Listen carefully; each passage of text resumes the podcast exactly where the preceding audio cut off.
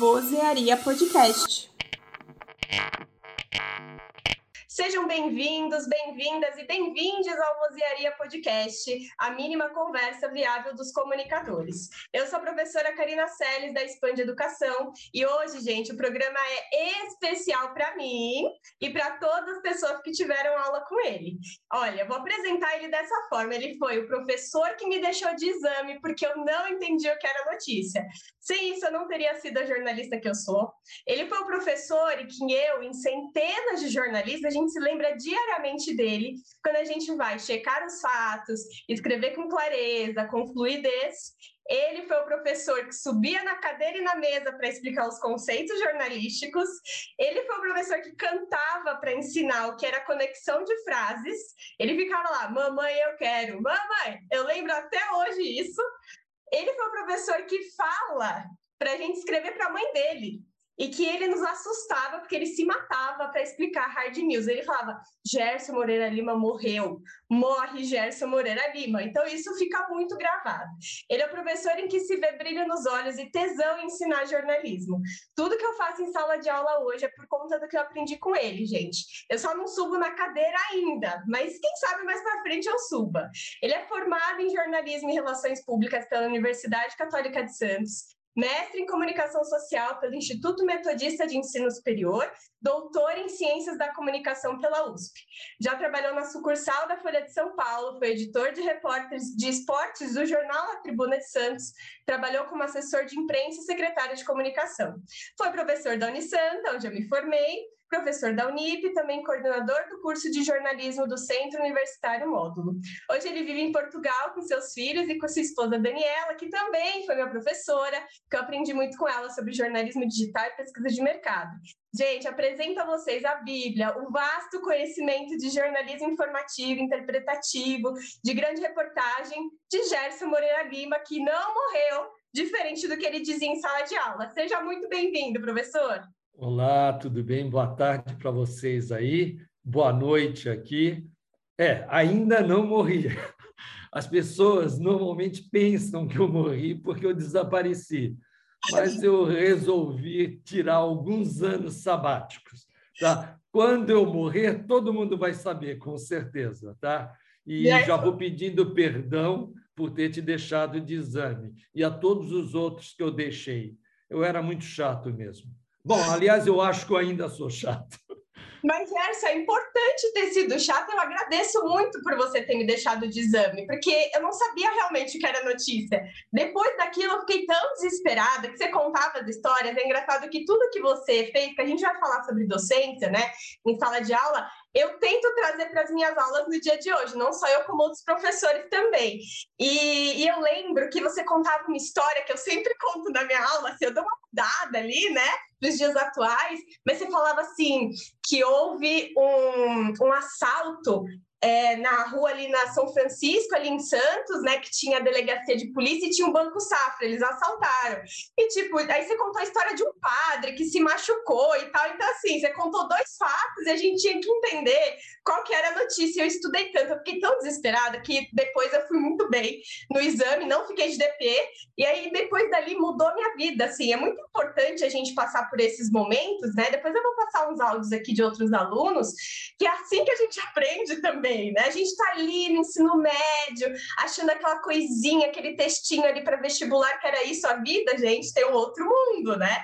E aí a gente leva, assim, é um choque gostoso, Gerson. Na hora rolou desespero, mas hoje eu vejo, assim, que eu só me tornei bem, assim, falo para os alunos, olha, isso é notícia, não sei o quê, aquele valor notícia, por causa exatamente da sua disciplina, Gerson. Foi por isso. Ainda bem que a minha herança... Uh para você, pelo menos, foi boa, né? Mas eu tenho certeza que deve haver muitos alunos que passaram por mim que não devem considerar essa herança boa. Imagina! Você acha, eu, eu sou muito a favor da assim, pega o melhor que você puder dos seus professores. Eu falo isso para meus alunos até hoje, sabe?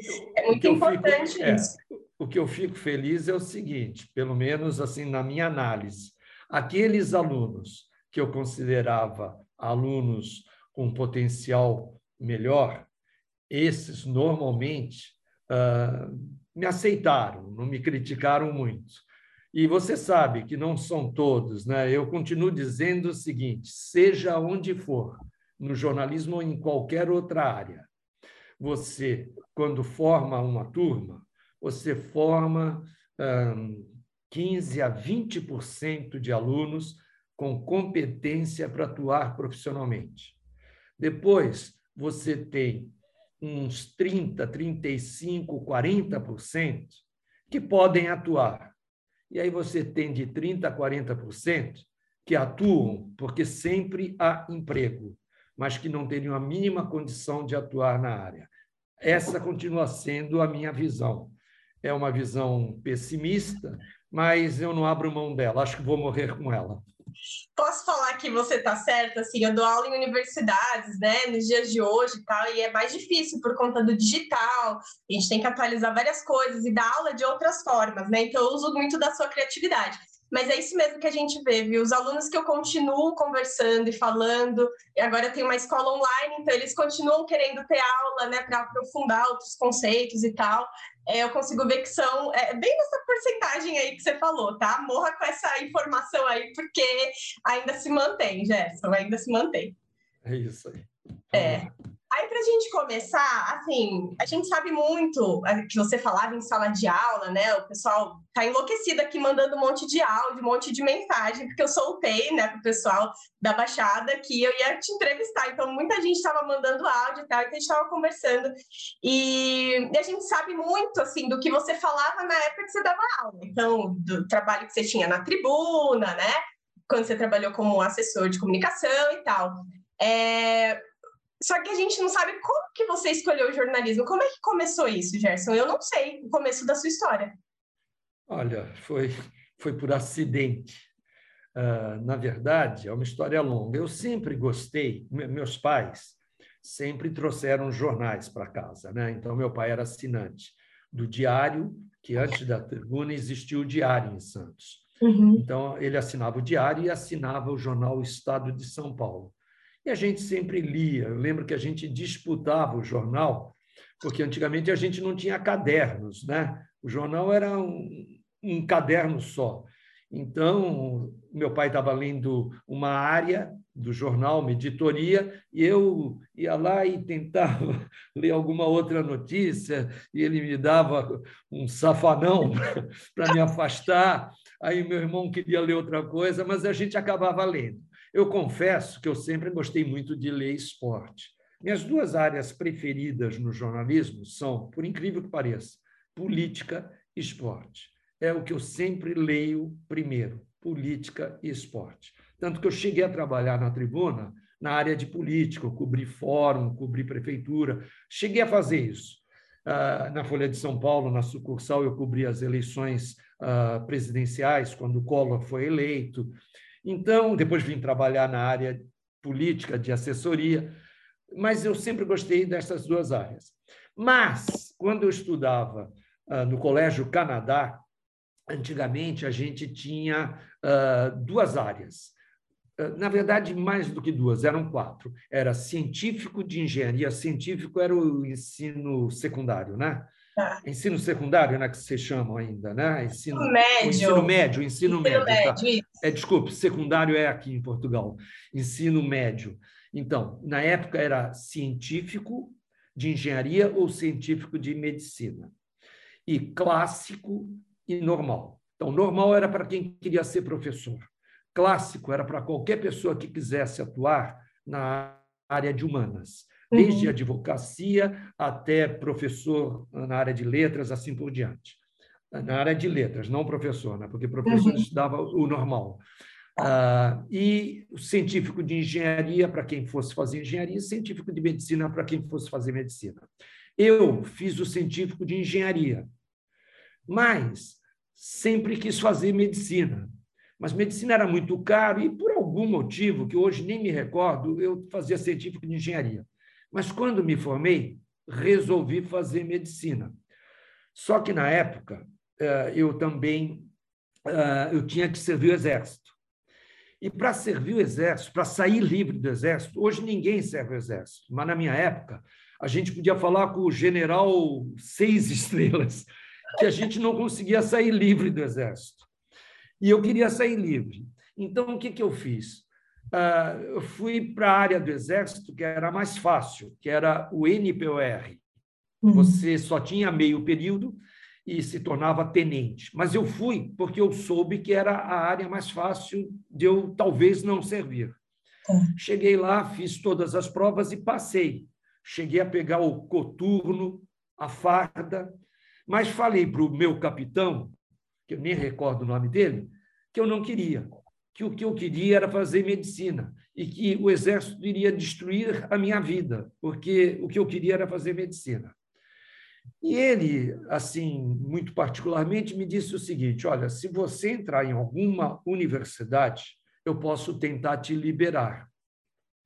Só que na época isso já era março e os cursos já haviam começado mas havia um vestibular para um curso novo que tinha surgido no, no Brasil, que era o curso de comunicação social, que era o primeiro ano desse curso, porque anteriormente era filosofia, que você fazia jornalismo, mas esse era de comunicação social.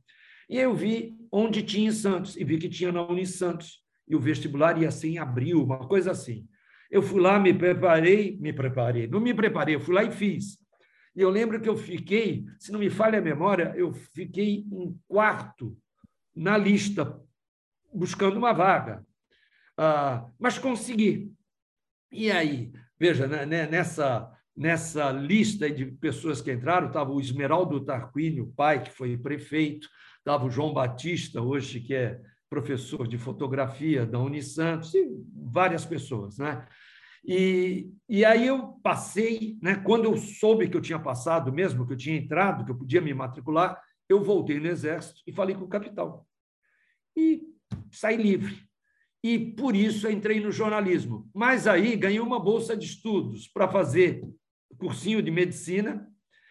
Fiz o vestibular, na época era o CECEM, era CECEM e CECEA, o que hoje é FUVEST. Uhum. Entrei em medicina, mas não tinha dinheiro para pagar. Então, eu fiquei e estava fazendo jornalismo, né? Mas o jornalismo eu estava fazendo, era comunicação social, né? É. Mas aí teve um estágio na tribuna, uh, ia ter vaga para ser revisor na tribuna. Isso um mês depois que eu estava na faculdade. E eu, como precisava de dinheiro, fui lá e entrei. Entrei, passei e fiquei trabalhando. E, na época, ganhando porque o revisor ganhava, uhum. mesmo sendo estagiário. Outras épocas, né? E, bom, e daí eu fui fazendo, fui fazendo, fui gostando, e aí fiquei. E virei até professor, veja. Olha só. Tudo por um grande acidente. Então, para quem está me ouvindo, os acidentes também levam as pessoas a subirem na carreira. Eu não sei se eu fiz a carreira certa, até hoje eu fico pensando, puxa vida, será que dá para fazer medicina? mas é que eu acho que vou perder tempo, né? porque eu não tenho tempo de vida para fazer medicina, mas até hoje eu gosto. Tanto que aqui em Portugal eu fiz um curso de auxiliar médico, tá? porque eu gosto disso. Mas eu também amo jornalismo. Sei lá, eu acho que eu nasci para fazer duas ou três coisas. Então foi isso. É uma história longa, mas é verdadeira. Mas é maravilhosa. Imagina, Jeff, quantos anos você está agora?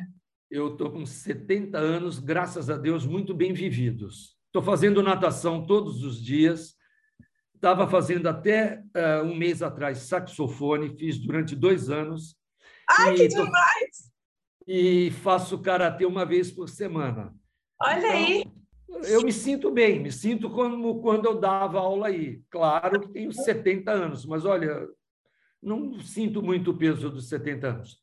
Eu estou falando até hoje, eu não sei o que vai acontecer amanhã, mas eu estou com a saúde aparentemente perfeita, eu, pra, eu, eu sempre achei que não ia chegar aos 70 anos. Aliás, eu achava que não ia haver a formatura da minha primeira filha, do meu primeiro casamento, que agora eu acho que eu vou ver o casamento dela, porque ela já está com 32 anos. Eu achava que não ia haver a formatura do primário. Então, eu vou levando. Gerson Moreira Lima ainda não morreu. Ainda não morreu. E Gerson, sua, do que você faz de atividade, você está melhor do que muita gente jovenzinha que eu dou aula, que, gente, olha, cuidar da saúde é importante, vocês viram? É eu importante. sou um aposentado, eu sou um aposentado, eu faço isso, ando de bicicleta e vou em supermercado aqui procurar sempre a oferta do dia, porque para morar em Portugal com a aposentadoria do Brasil, só mesmo atrás das ofertas do dia e indo de bicicleta, porque senão não dá. Oi, é assim, gente, é assim. E, e como é que você decidiu ir para Portugal, Gerson? Eu vi um pouco da, do que você postou na época. Você falou assim: quatro anos desse terror, vou embora. Beijos para vocês. Eu lembro que eu vi na época que estava já aquela questão política né, bem aflorada. Veja, eu, eu não vou falar que eu saí do Brasil por causa do Bolsonaro, mas ajudou bastante. Mas essa era uma ideia que eu já tinha. Na verdade, eu saí do Brasil, uh, o meu filho entrou via uh, Enem. Ele entrou numa universidade aqui de Portugal, no Algarve. O Algarve é, o, é Fernando de Noronha, é o litoral norte daí, né? É um lugar onde só milionários moram. Eu sou a única exceção, por isso que eu, eu sou aqui abaixo da linha da pobreza. Eu, eu recebo até ajuda do governo português, porque a minha aposentadoria é abaixo do, do, do salário mínimo aqui. Né? É por isso que eu já vendi minha casa no litoral. Não sei se você lembra, eu sempre falava Lembro. do litoral, vendi e tal. Estou uh, morando aqui e vim para cá por causa então do meu filho. Ele veio primeiro e depois, diante de tudo isso que ocorreu em 2018 aí, eu falei assim, eu não consigo mais dar aula na universidade, porque eu estava uh, sendo perseguido de uma forma ou outra perseguido, ou seja, eu já não era uma figura muito querida por determinados alunos e por determinados professores. Aquilo estava uh, embrionário naquela época, mas hoje você deve ter acompanhado melhor do que eu, você que está aí, a perseguição que houve, famílias, dentro das famílias, irmãos que não falam. Então, eu comecei a sentir isso fortemente na universidade.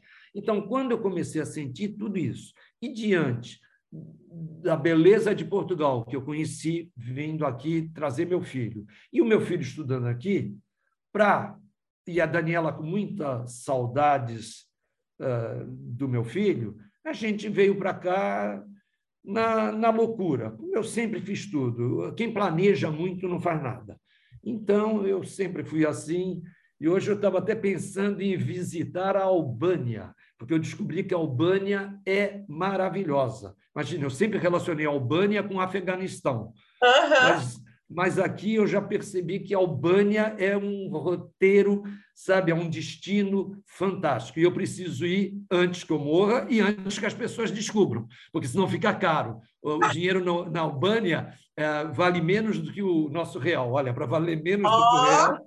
Aí dá para dá para viajar é. com, com o valor, sim. É. Então, na verdade, foi, foi isso que me levou a vir para Portugal. Entendi, é, a gente sofreu mas, muito aqui. Mas, continuo com a minha vida aí no Brasil, sabe? Ah, tenho coisas aí no Brasil. Eu estava dando aula ah, online na Unisanta até o ano passado, até me cortarem a cabeça, porque eu fui mandado embora da Unisantos, da Unisanta, do módulo, é muito em função também, ah, porque eu estava de licença, né? mas também porque é, não, eu não me coadunava mais a forma de ser professor nesses locais. Eu não gosto de falar mal das universidades, do lugar onde eu dei aula, mas estava muito difícil. Estava muito difícil ser professor com dignidade e sério. E como eu sempre procurei ser sério, entre aspas, né? porque vocês sabem que de sério eu não tenho nada, e digno, digno eu sempre fui muito e muito, nunca quis me sujeitar a qualquer dono de universidade ou e não vou me sujeitar. Se não me sujeitei até 70 anos, não vai ser agora. A não ser que eu tenha aqui, meus filhos passem fome, mas eu acho que, graças a Deus, não vão passar. Eu entendo muito o que você está falando, que a gente até vai tomar, retomar sobre isso, porque assim é, eu abri a escola, dei aula na universidade também, e por é, vários motivos de desgaste e tal, acabei ficando doente de tanto trabalhar para dar aula e tal, e eu gosto muito do que eu faço. Por isso que eu saí, abri a escola e hoje eu faço trabalhos diferentes, assim, é empresa com empresa, sabe? Não é professor trabalhando na empresa, eu tento fazer uns outros programas para agregar o jornalismo e tal. E eu vi aqui, Gerson, estava lendo né, o seu Lattes e tal, eu vi que você fez um artigo de 2002 um artigo de 2002 que você fala sobre essa questão que a gente está falando do currículo de jornalismo, do, da questão da docência né, nas universidades. E é, foi publicado na, na revista chamada Ânimos. Então, é Reflexões sobre o currículo do curso de jornalismo. Isso. E você já começa o artigo, Gerson, dando uma talagada aqui, né? Falando sobre a qualidade de ensino, o problema dessa questão de seguir é, o currículo mínimo do, do MEC, que era imposto na época pelo MEC, é, de jornalistas que ficaram despreparados. Então, assim, 2002, tem 11, é, 22, 21 anos, né? 21 anos isso que você escreveu, isso ainda se mantém. Você fala aqui dos proprietários de mídia que começam a reclamar que os jornalistas né, saem das universidades muito generalistas e tem muita coisa que o jornalismo pode trabalhar. Você fala do currículo, tem muito a ver com isso que você está falando, né? Tem é, é, aqui os docentes, eles estão muito é, reféns dessa questão, né? Saindo um pouco da, do jornalismo em si, a gente fica muito refém dessa questão e, assim, o digital é uma oportunidade? É, mas também falta essa questão da formação. Como você vai dar aula no digital se o mais legal é isso, né? Nós, como alunos, a gente lembra muito da sala e estava vendo você subir na mesa. É muito diferente de eu estar aqui, né? Tem os, os ônus e os bônus, né? Então é muito diferente de eu estar aqui dando aula, que é o que normalmente eu faço. Algumas disciplinas dá super certo, mas assim, para a base do que se precisa, né? Que a gente fala de jornalismo, assim, é, a gente nunca vai esquecer, nunca mais vai esquecer das suas aulas, né? Então isso é muito importante, tudo isso que você está falando. E é uma questão que está rolando aqui, Gerson, é uma questão dos professores, de discussões. É, nesses primeiros dias aí do ano teve um reajuste salarial dos professores e tal, mas ainda não é suficiente, né, em relação à capacitação, em relação ao que o professor precisa para dar aula dignamente. Eu entendo super assim. Eu tive que sair é, da universidade por conta de alguns problemas de saúde, mas por conta desses problemas que você está falando. Então, eu fui absorvendo, absorvendo e fiquei mal, mal e tive que sair. É. Eu não sei se você sabe, mas eu, eu fui um, um dos sete. Eu estou falando disso? Não, ah, eu fui. Eu não sou nada hoje, eu sou um aposentado que faço as coisas que eu gosto aqui no Brasil. Então, eu não faço estudos aprofundados. Se você pegar meu lápis, você vê que eu não escrevo mais nada, embora eu esteja escrevendo livro aqui, mas não sei se vou terminar. Uh, Ai, termina, a gente quer eu ler. Dou, eu, dou mais, eu, dou mais valor, eu dou mais valor a ir nadar todos os dias do que a escrever todos os dias. Então, mas uh, eu, na época, eu, eu fui um dos sete professores que criaram o Provão. Foi muito criticado na época, que era o ENAD de hoje. Mas o uhum. Provão era fantástico. E foi quando eu percebi, veja, o Alberto Dines era um dos sete comigo. Então, o que eu aprendi com ele então, eu lembro que a gente visitou quase que todos os cursos aí, todos é mentira, mas muitos cursos em diversos locais no Brasil, para ter reuniões com coordenadores, para explicar o que, era fundamental no jornalismo, o que, que as pessoas tinham que aprender no jornalismo, o que, que o mercado deveria absorver no jornalismo. Então, com muita seriedade. Quando o Provão foi criado, foi criado com muita seriedade, muita seriedade. Não sei no que se transformou hoje, uhum. mas era uma coisa muito séria. E a gente já vislumbrava isso, um profissional crítico, um profissional que, através do bom jornalismo, fizesse o dono da instituição jornalística perceber que bom jornalismo dá lucro que não é necessário você ficar na mão de anunciantes, você se vender diariamente para vender jornais ou vender o seu produto. Que credibilidade que vem atrás, vem na, ah, na sequência do bom jornalismo, leva o seu produto a ser colocado no mercado. Então, desde aquela época, eu penso nisso mas é difícil, porque minha última experiência na universidade foi mais ou menos essa: olha, ah, se você vai deixar alguém, Olha, você não pode deixar alguém, é a pandemia, você precisa ver, porque na época da pandemia. Não tem nada a ver com pandemia. Pandemia é um outro problema. Não é por causa da pandemia que você vai aprender o que é notícia ou não, entendeu? Mas, se, ou seja, nós hoje na universidade temos que tratar os alunos, pelo menos a minha experiência foi essa, e olha que eu fui coordenador de vários cursos. A, a, a gente tem que tratar o, vários coordenadores me falaram isso, diretores. Olha, os alunos são clientes. Você tem que tratá-los como clientes. Não, os alunos não são clientes. Os alunos são um dos elementos básicos de algo chamado universidade, que tem um compromisso público e um compromisso com o país e com o mundo. Tá? Então, você não tem que tratá-los como clientes, você tem que tratá-los como futuros profissionais de uma área que é uma área fundamental para o país. Então, quando eu comecei a ver essas coisas, eu tentei lutar, mas é muito difícil você lutar praticamente sozinho. E, ao mesmo tempo, você vendo que havia professores que queriam lutar, mas dependiam do salário, ou seja, as universidades foram fechando os cursos de jornalismo, o número de hora-aula foi diminuindo. Uma das, não vou falar aqui o nome da universidade, mas eu tive uma experiência que eu tinha que dar aula de texto, de texto para publicidade e para jornalismo. Veja, duas coisas totalmente antagônicas. Um que, um, que, um que é só de persuasão e o outro que é de informação, de contextualização.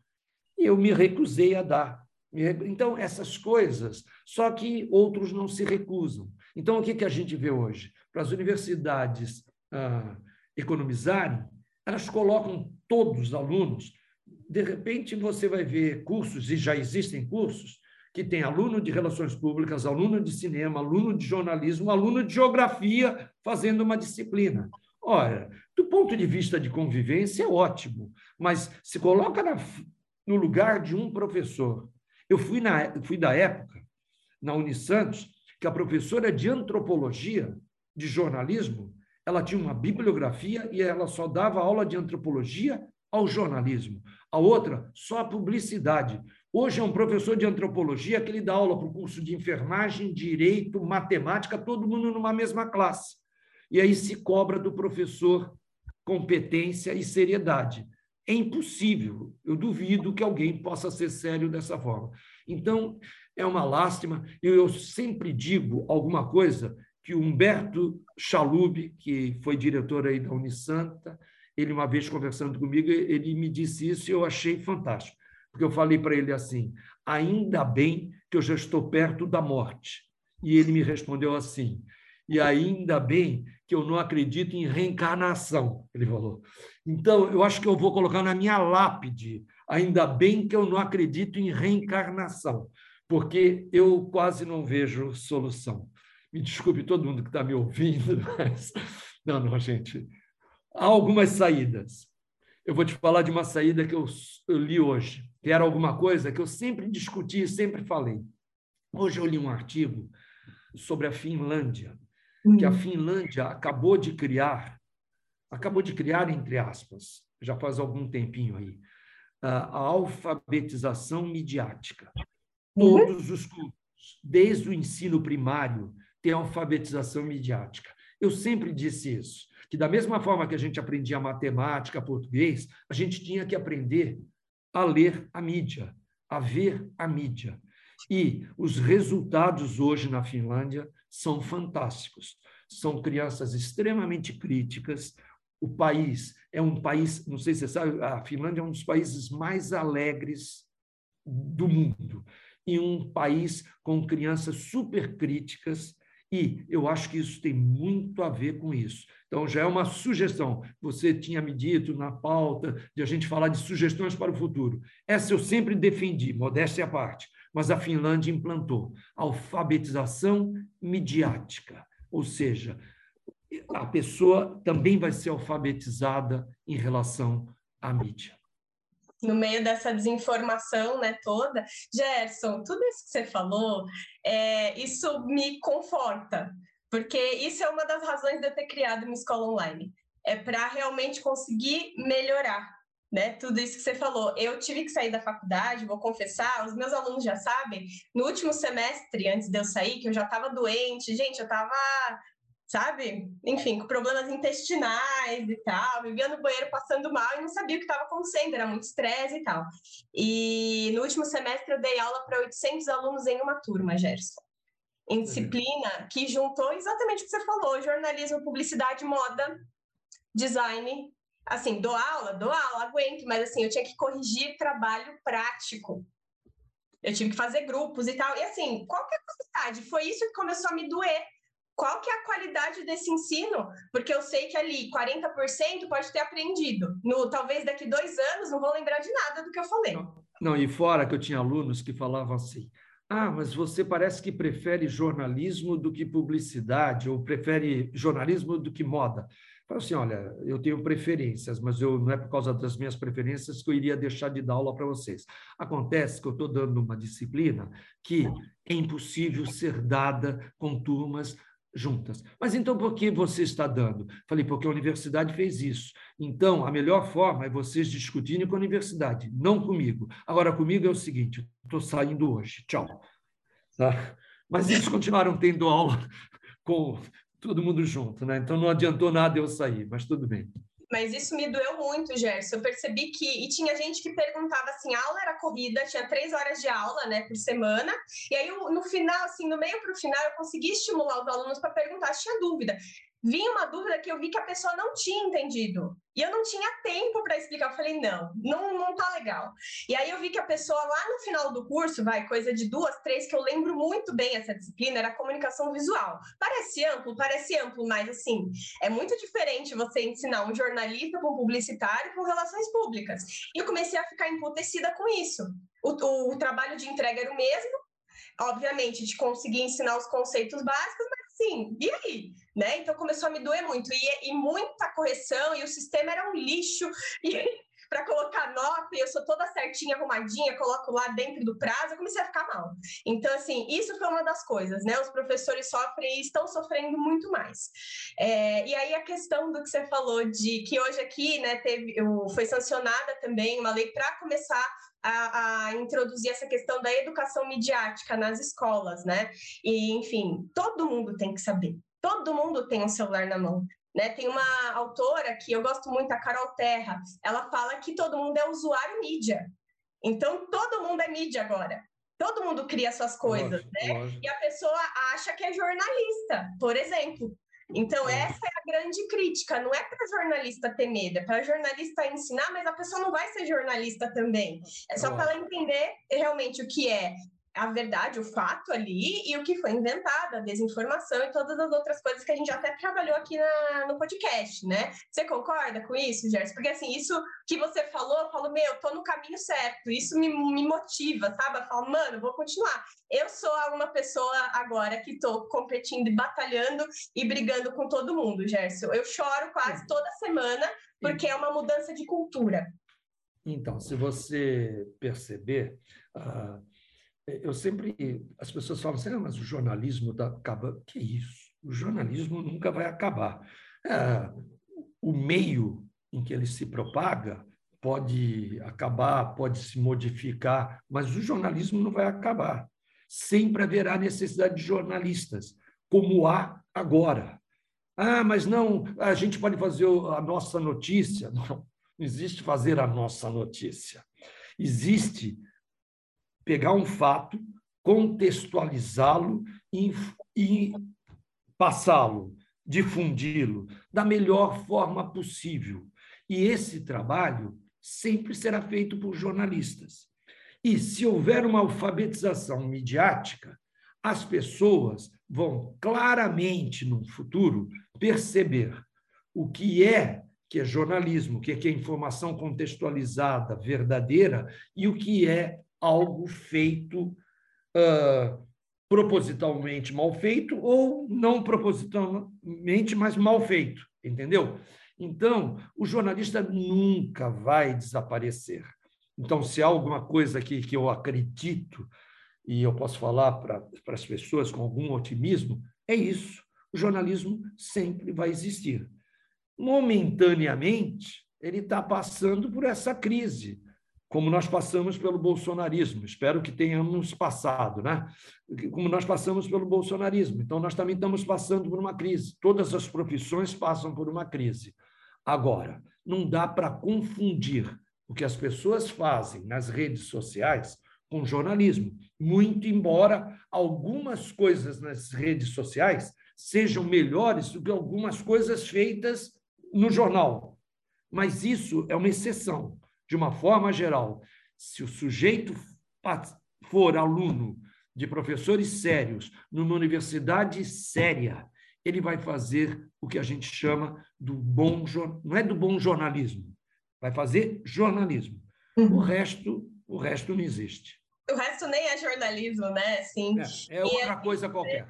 Exatamente. E a gente vê assim que tem muita gente que está perdido aí nesse meio, jornalistas perdidos nesse meio. Então, gente, escutem o Gerson que ele está falando. Eu falo também, mas eu trago pessoas para falar aqui para vocês. Eu vim, eu, eu, sou cria de Gerson, gente. Não tem como eu falar diferente para vocês, né? E Gerson, essa questão, né, que a gente está falando do jornalismo, é, tem, inclusive, eu tenho um livro aqui que é do Rogério Cristofoletti, que é A Crise do Jornalismo Tem Solução. É muito bom esse livro aqui. Ele, enfim, é, levanta várias coisas aí. É, e essa questão da queda de confiança nas instituições, que é isso que a gente está comentando, né?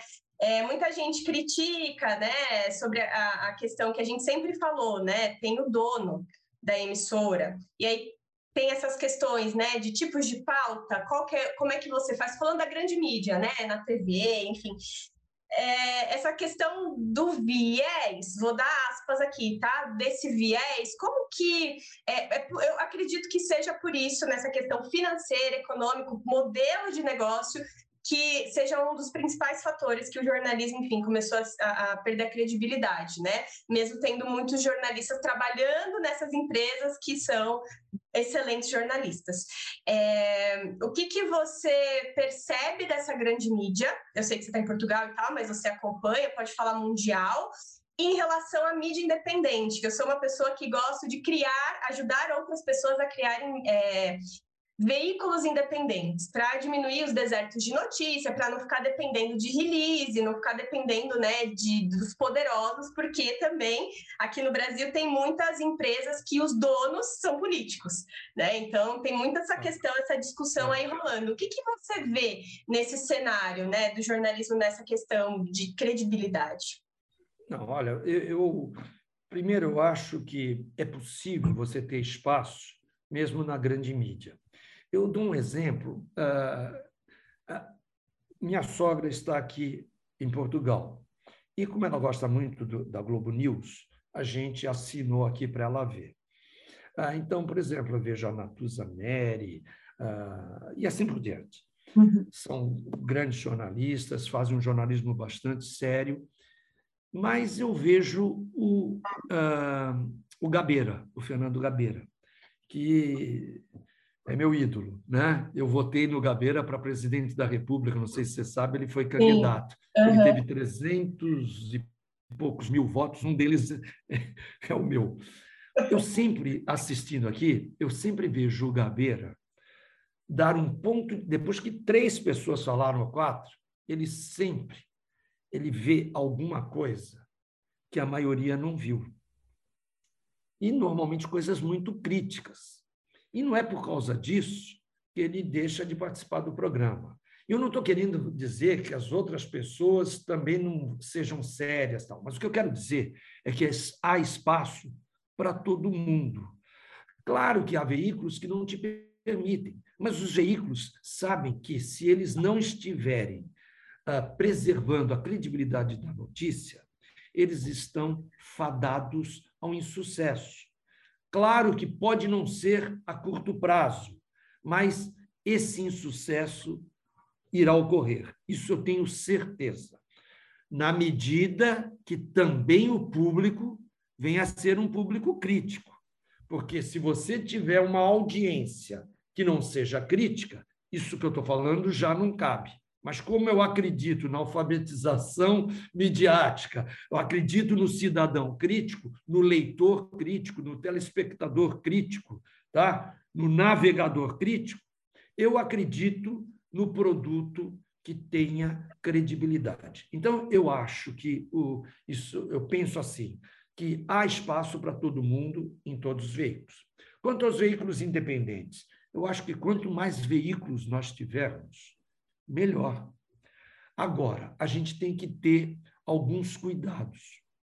Os cuidados não são cuidados ah, em relação à, à estrutura de jornais independentes ou veículos independentes, que é uma estrutura menor. Não, não é isso. Porque o bom jornalismo dá para fazer com um lápis e um pedaço de papel. Tá? Mas o que me preocupa é que, pelo menos eu vejo isso, que há muitos independentes que, no momento em que vão crescendo, muitas vezes por causa da credibilidade também, de repente começam a se sentir donos da mídia também, entendeu? É, começam a entrar no, no pecado do capital, nesse sentido. Eu sou capitalista, mas eu digo, entende? É, é, você não pode se transformar em dono. Isso é muito difícil porque você acaba sendo dono. Mas existe uma perspectiva do dono e uma perspectiva de quem faz. E o jornalismo independente, no início, é de quem faz, é independente. Mas há uma tendência de, em algum momento, ele virar do dono, o dono daquele veículo independente. Isso é difícil, isso é difícil. Mas é, faz parte, faz parte do nosso sistema. Agora, não tem problema também nenhum o jornal independente, o veículo independente, começar a ter mais estrutura e, e começar a, a, a ter uh, alguns, algumas questões do capitalismo, porque nós vivemos no capitalismo. Então, é, claro que quem cria alguma coisa, de repente se torna o dono desta coisa. E se é dono, é difícil você tocar aquilo, aquele negócio, sem ter algum ganho. Uh, não só ganho para sobrevivência, mas ganho para tratar e levar o seu negócio adiante. Uhum. Agora, você tem que ter o quê? Você tem que ter bastante isenção, você tem que ter bastante consciência de que você não está ali para ficar rica. Jornalismo é missão. Você quer ficar rico, você vai ser médico, sei lá, vai, vai ser político, tá? vai ser jogador de futebol. É difícil se tornar rico fazendo bom jornalismo. Você ganha o suficiente para sobreviver, você pode ter um, um, uma boa vida, mas rico, rico, rico, acho muito difícil através do jornalismo, porque o jornalismo é uma missão, é algo que você tem que abrir mão de muitas coisas para melhor informar. Eu não estou dizendo que você não vá sobreviver. Veja, eu tinha casa no litoral. Eu consegui ter uma casa no litoral. Deve ter gente que fala assim, ah, porque ele é corrupto. Não, é porque eu comia pizza em promoção, eu ia em supermercado de bicicleta. Ou seja, eu tinha opções. Então, é possível você, sabendo optar, fazer um bom jornalismo. É importante uh, a questão do crowdfunding, de todo mundo ajudando, isso é importante também. Mas eh, não sei se dá para sobreviver sempre assim. Ou seja, a estrutura é uma estrutura capitalista. O que, que a gente tem que fazer? Tentar, dentro dessa estrutura capitalista, ter mecanismos que sejam os mecanismos que nos que suportem a nossa empresa, que façam com que a nossa empresa seja rentável, mas que isso não macule a informação que nós temos que passar ao público. Como se dá isso? Não sei, mas acho que é com muita dignidade. O que eu posso dizer é o seguinte: eu até hoje sobrevivi, estou morando em Portugal, não sou um sujeito rico, mas, sabe, eu construí alguma coisa tudo bem que eu dei aula há 55 anos, não é que eu trabalhei 55 anos, porque antes eu fui office boy, trabalhei, eu dei aula há 55 anos. E, se possível, voltaria a dar aula, que agora eu estou num outro planeta, mas não estou morto. O Gerson Moreira Lima não morreu ainda. Então é isso. E eu sobrevivo. E eu nunca me vendi. Eu posso falar de boca aberta. Olha, eu nunca me vendi. Quem me conhece sabe. Né? Sim, e a gente lembra sempre que você falava isso, né? Às vezes vinha alguma coisa para você fazer, que estava em redação e você não gostava, você saía andando, xingava todo mundo, ah, não vou fazer essa merda não. E saía é. andando. Não, e as pessoas falavam que quem fala muito não faz. Olha, eu falo e faço. Eu sempre fui assim. Eu, aliás, recentemente aqui saí da, do, da orquestra que eu estava tocando, saxofone. Tocando é força de expressão. Eu quero ver é, eu também quero ver. É uma orquestra aqui local e eu participava, né? Eu era a única pessoa mais velha. E por que eu saí? Porque eu discordava do maestro. Imagina, eu discordar do maestro. Mas eu discordava. Eu achava que ele não estava sendo digno dentro daquilo que ele tinha se proposto. Então, eu preferi sair, abandonar, do que continuar ali. Você vê, porque eu sou assim mesmo, eu saio. Uh, tem dado certo, mas é claro que eu não tenho o, a, a vida que eu poderia ter economicamente, financeiramente, financeiramente. Mas eu fui me acostumando a comer frango em vez de comer filé mignon. E eu dei tanta sorte que eu prefiro frango do que filé mignon. Eu prefiro. Sabe, se eu chegar num restaurante me oferecendo os dois de graça, eu prefiro frango assado do que filé mignon, por incrível que pareça. Graças a Deus, eu acho que a vida me levou a isso. Então, eu não preciso colocar o meu pescoço, mais do que isso, o meu cérebro em jogo para viver. O meu cérebro, o meu crânio estão ali relativamente intactos. É isso mesmo, Gerson. Acho que você é, tem muito de Gerson no que eu faço, sabe? Eu também saio andando quando eu não, não, não apoio, não tem a ver comigo. E eu, eu tenho um agravante, Gerson. Eu faço o meu sozinha. Tudo isso de escola, de, de agência, de não sei o quê, é porque eu mandei alguém para aquele canto. Xinguei a pessoa, não concordava com as coisas que a pessoa fazia é, achava super antiético e prejudicial, não só a minha, o que eu fazia no trabalho, eu saio e faço o meu. Sofro pra caramba. Eu faço com um real no bolso, mas eu faço sozinha. A melhor coisa do mundo é você poder olhar para as pessoas olho no olho. Quantos professores que eu ajudei, que eram alunos, que eu coloquei na universidade, eles não conseguem me olhar olho no olho. Eles não conseguem me olhar sabe? Porque eu, quando vou dormir, eu posso não dormir por vários motivos, mas jamais por questões éticas ou de indignidade ou de ter traído minha profissão. Jamais. Então, isso me dá uma. Sabe, eu tenho orgulho disso. Eu tenho orgulho. Sabe, eu sou um cara que, nesse aspecto, eu vou morrer feliz. Eu, eu, e é isso que eu passo para os meus filhos. Agora, eu não acho que todo mundo tem que agir como eu ajo, eu não sou. Sabe, eu tenho a minha forma de ser. Se quiser estar do meu lado e agir assim, tudo bem. Se não quiser, cada um tem sua vida, também não fico criticando. É lógico que eu discordo, porque eu não sou assim, mas cada um é cada um e o mundo abraça todos. Tem muito de Gerson em mim, Gerson.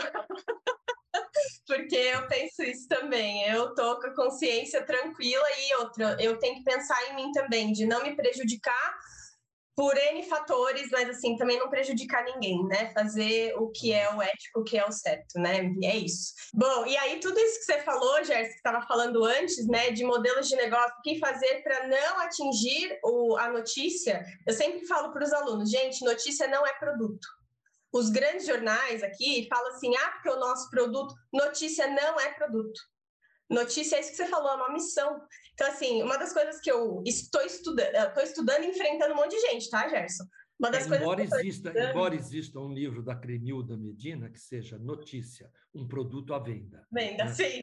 Pois é, mas eu eu acredito que assim, jornalismo, você quer abrir um site de notícias, você faça ali a pauta que você quer, você faça a sua linha editorial e você siga isso aí que você colocou, missão, visão, valor, vai e segue. Mas, assim, para que o meio, né, o veículo seja sustentável, eu estudo muito e pratico com os alunos, Gerson, é uma coisa assim, não sei se já tem estudiosos sobre isso, né? Eu venho estudando jornalismo independente e tal. Eu penso muito em outros produtos para agregar ao site de notícias, que muita gente vem fazendo isso. Então, por exemplo, eventos, uma consultoria, outras coisas que não afete a notícia. Eu não quero aquele padrão do patrocinador querer mandar na minha matéria. Isso, eu passei isso em redação, quase morri quando eu escrevi a matéria e, obviamente, critiquei alguma coisa ou outra, mas tinha um patrocinador, o maior patrocinador do jornal, que não queria que saísse. Isso me matou. E, e, nessas situações eu falava, o que, que o Gerson faria? E eu sempre saía andando. eu, e nunca também, nunca me dei mal. Por conta disso, eu sempre consegui fazer as coisas, mas aí eu fico com tanta raiva desses modelos de negócio, desses formatos, que eu quis criar o meu. Então, eu estudei, fiz outras coisas. Tinha minha, meu site de notícias, eu que te criei, né? Que eu gosto muito, eu sou diagramadora, aprendi com o Pio e tal, com a Okida, e fiz muito é, agência de comunicação. São duas coisas diferentes que não se batiam, não era uma coisa dentro da outra. Eu não pegava e entrevistava o cara para depois vender serviço de agência. Não, eram coisas completamente diferentes, mas como era eu que fazia, eu conseguia conciliar as duas coisas. Então, assim, são coisinhas e detalhes que eu ia que eu vou trazendo assim para que a pessoa não é, contamine né, a questão da matéria, da notícia. Pode ser alguma coisa que vá né, for, se fortalecer e os processos de negócios fiquem melhores mais para frente, mas tem muita gente estudando isso também. Então, assim, eu estou nesse miolo aí, Gerson, de conseguir entender como não afetar a notícia diretamente com patrocínio, é. com anúncio, para pegar outras coisas que deem dinheiro é, para esse veja. veículo. Talvez você não consiga isso, é muito difícil, né? É. mas você sempre tem que tentar. Ah, às vezes, a gente não consegue publicar a matéria como a gente queria publicar a matéria, mas de alguma forma a gente pode publicar. Às vezes, a gente tem que recuar e não publicar a matéria ainda, para esperar o melhor momento para publicar. Ah, porque é muito difícil, foi o que eu te falei, nós vivemos num sistema capitalista. É uhum. muito difícil você ser totalmente independente. É muito difícil. Mas você pode criar mecanismos para que você seja o máximo possível independente. E é isso que a gente tem que fazer. Olha, eu lembro quando eu trabalhava em São Vicente, eu e o Luiz Carlos de Bezerra, Sim, trabalhava comigo, também. É, a, gente, a gente sempre dizia assim: olha, deixe eles pensarem que eles governam. Nós éramos da Secretaria de Comunicação, né? Deixe uhum. eles pensarem que eles governam. Eles até pensam que governam. Então, é mais ou menos isso. Deixe o dono do jornal, deixe o dono da universidade pensar que ele é o dono e que ele é que dá o destino. Mas nós somos os professores. A universidade, eu sempre disse isso, a universidade é o prédio, a universidade é o dono, a universidade são os computadores, mas nós, professores, somos o crânio. Entendeu? A universidade não existe sem o nosso crânio, não existe sem a gente. Pode existir as paredes, pode existir tudo isso. Eles dependem totalmente da gente. Eles dependem mais da gente do que nós dependemos deles. Entendeu? Eles podem acabar com um curso, aí vão ter um outro curso. Mas se nesse outro curso os professores pensarem como nós pensamos, eles vão ter que acabar com esse curso e abrir um outro curso. Mas se nesse outro curso os professores pensarem como nós pensamos, eles vão ter que acabar com o curso. Por isso que eu defendo a alfabetização midiática, para que todos os alunos de qualquer curso ajam assim e sejam críticos assim. E sejam críticos, ó. Guardem isso, gente. Que eu fico falando para vocês não acreditarem em tudo que vocês leem. é uma das coisas de você se tornar mais crítico, né? Sempre que eu leio alguma coisa, eu fico pensando assim: quem escreveu e por quê? Eu sempre, eu, eu, eu, às vezes eu até me perco na notícia, porque eu fico pensando: quem será que escreveu isso? Por que escreveu isso e por que agora? É isso. Talvez, talvez é, é, é, essa leitura seja uma leitura mais importante do que ler a notícia em si. Totalmente, totalmente. Porque que ele está querendo falar aquilo lá, né? E é isso. Gente, vamos então para o segundo bloco. Vamos lá, Gerson. Agora no segundo bloco, vamos falar um pouquinho da sua experiência, né? É, matérias, né? Tem um monte de história que você contava para a gente em sala de aula. Conta uma matéria assim que você escreveu, que te marcou uma ou mais, enfim, histórias aí. Conta aí para gente um pouquinho. Olha, sei lá, foram muitas as matérias, né? Desde matérias mais bobas a matérias mais importantes. Mas eu gostava muito daquelas matérias polêmicas, né? Aquelas matérias. Eh, eu sempre fui uma pessoa polêmica. Então, eu lembro, por exemplo, eu vou falar de uma matéria boba em termos, que foi a matéria uh, do aniversário do Jabaquara Atlético Clube, que ainda existe aí, né? Sim. Uh, eu gosto muito de esporte, gosto muito da, da Portuguesa Santista, do Jabaquara, do Santos. Sou torcedor do Santos, mas sempre gostei dos clubes da nossa cidade. E por gostar, sempre fui muito crítico desses clubes. É, eu sei que é difícil né, as pessoas entenderem isso. E para quem trabalhou em jornal, sabe como é que são feitas as matérias de aniversário. Todas as vezes que é o aniversário de um clube, a pessoa chega e fala assim: olha, Gerson, pega aí o que tem de material já disso, fala com o presidente e faz uma matéria aí enaltecendo os 80 anos do clube, os 82 anos do clube e assim por diante. Puxa vida, mas eu não acho que isso é o ideal. Então, me recordo uma vez que eu fui escalado para fazer o aniversário do Jabaquara. E eu resolvi saber como estava o Jabaquara. E sabia a distância, porque eu trabalhava no esportes, mas eu não cobria Jabaquara. E mal se cobria Jabaquara, porque o Jabaquara estava na terceira divisão, sei lá. E aí eu resolvi passar dois dias dentro do Jabaquara. E lembro que o técnico do Jabaquara era um lateral direito do Santos chamado Orlando Amarelo. Jogou na seleção brasileira, jogou no Vasco e ele era o atual técnico de Jabaquara. O sujeito que falava o que pensava. Então, fui entrevistá-lo e ele começou a colocar problemas do Jabaquara, tipo assim, eles iam jogar, iam, veja, os funcionários, os funcionários, os jogadores eram funcionários. Um era motorista da ambulância do Hospital Santa Amaro, no Guarujá e, ao mesmo tempo, era goleiro do Chabacal, coisas assim desse tipo, não estou exagerando, era isso. E ele, então, falava das dificuldades deles, né? E foi me colocando, eu fui anotando aquilo. E aí ele começou a me falar de coisas que ocorriam quando eles iam jogar fora, né? que eles não tinham um hotel onde ficar, ficavam numa pensão, quatro dormindo numa cama, coisas desse tipo. E me contou, inclusive, de um dia que, depois de tudo isso, eles foram para o campo e o ônibus parou. E eles chegaram no campo empurrando o ônibus, todo o pelotão do time empurrando o ônibus, coisas desse tipo. E eu fui pegando todas essas histórias e fui colocando no papel. Inclusive, lembro que peguei uma foto de um jogador, que eu não lembro agora o nome, que ele me dizia que ele chegava no treino sem comer praticamente nada, sem comer praticamente nada.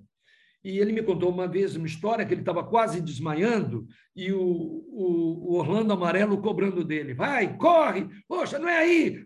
Aí ele falou assim, calma, professor, porque hoje eu só comi um ovo frito. Né?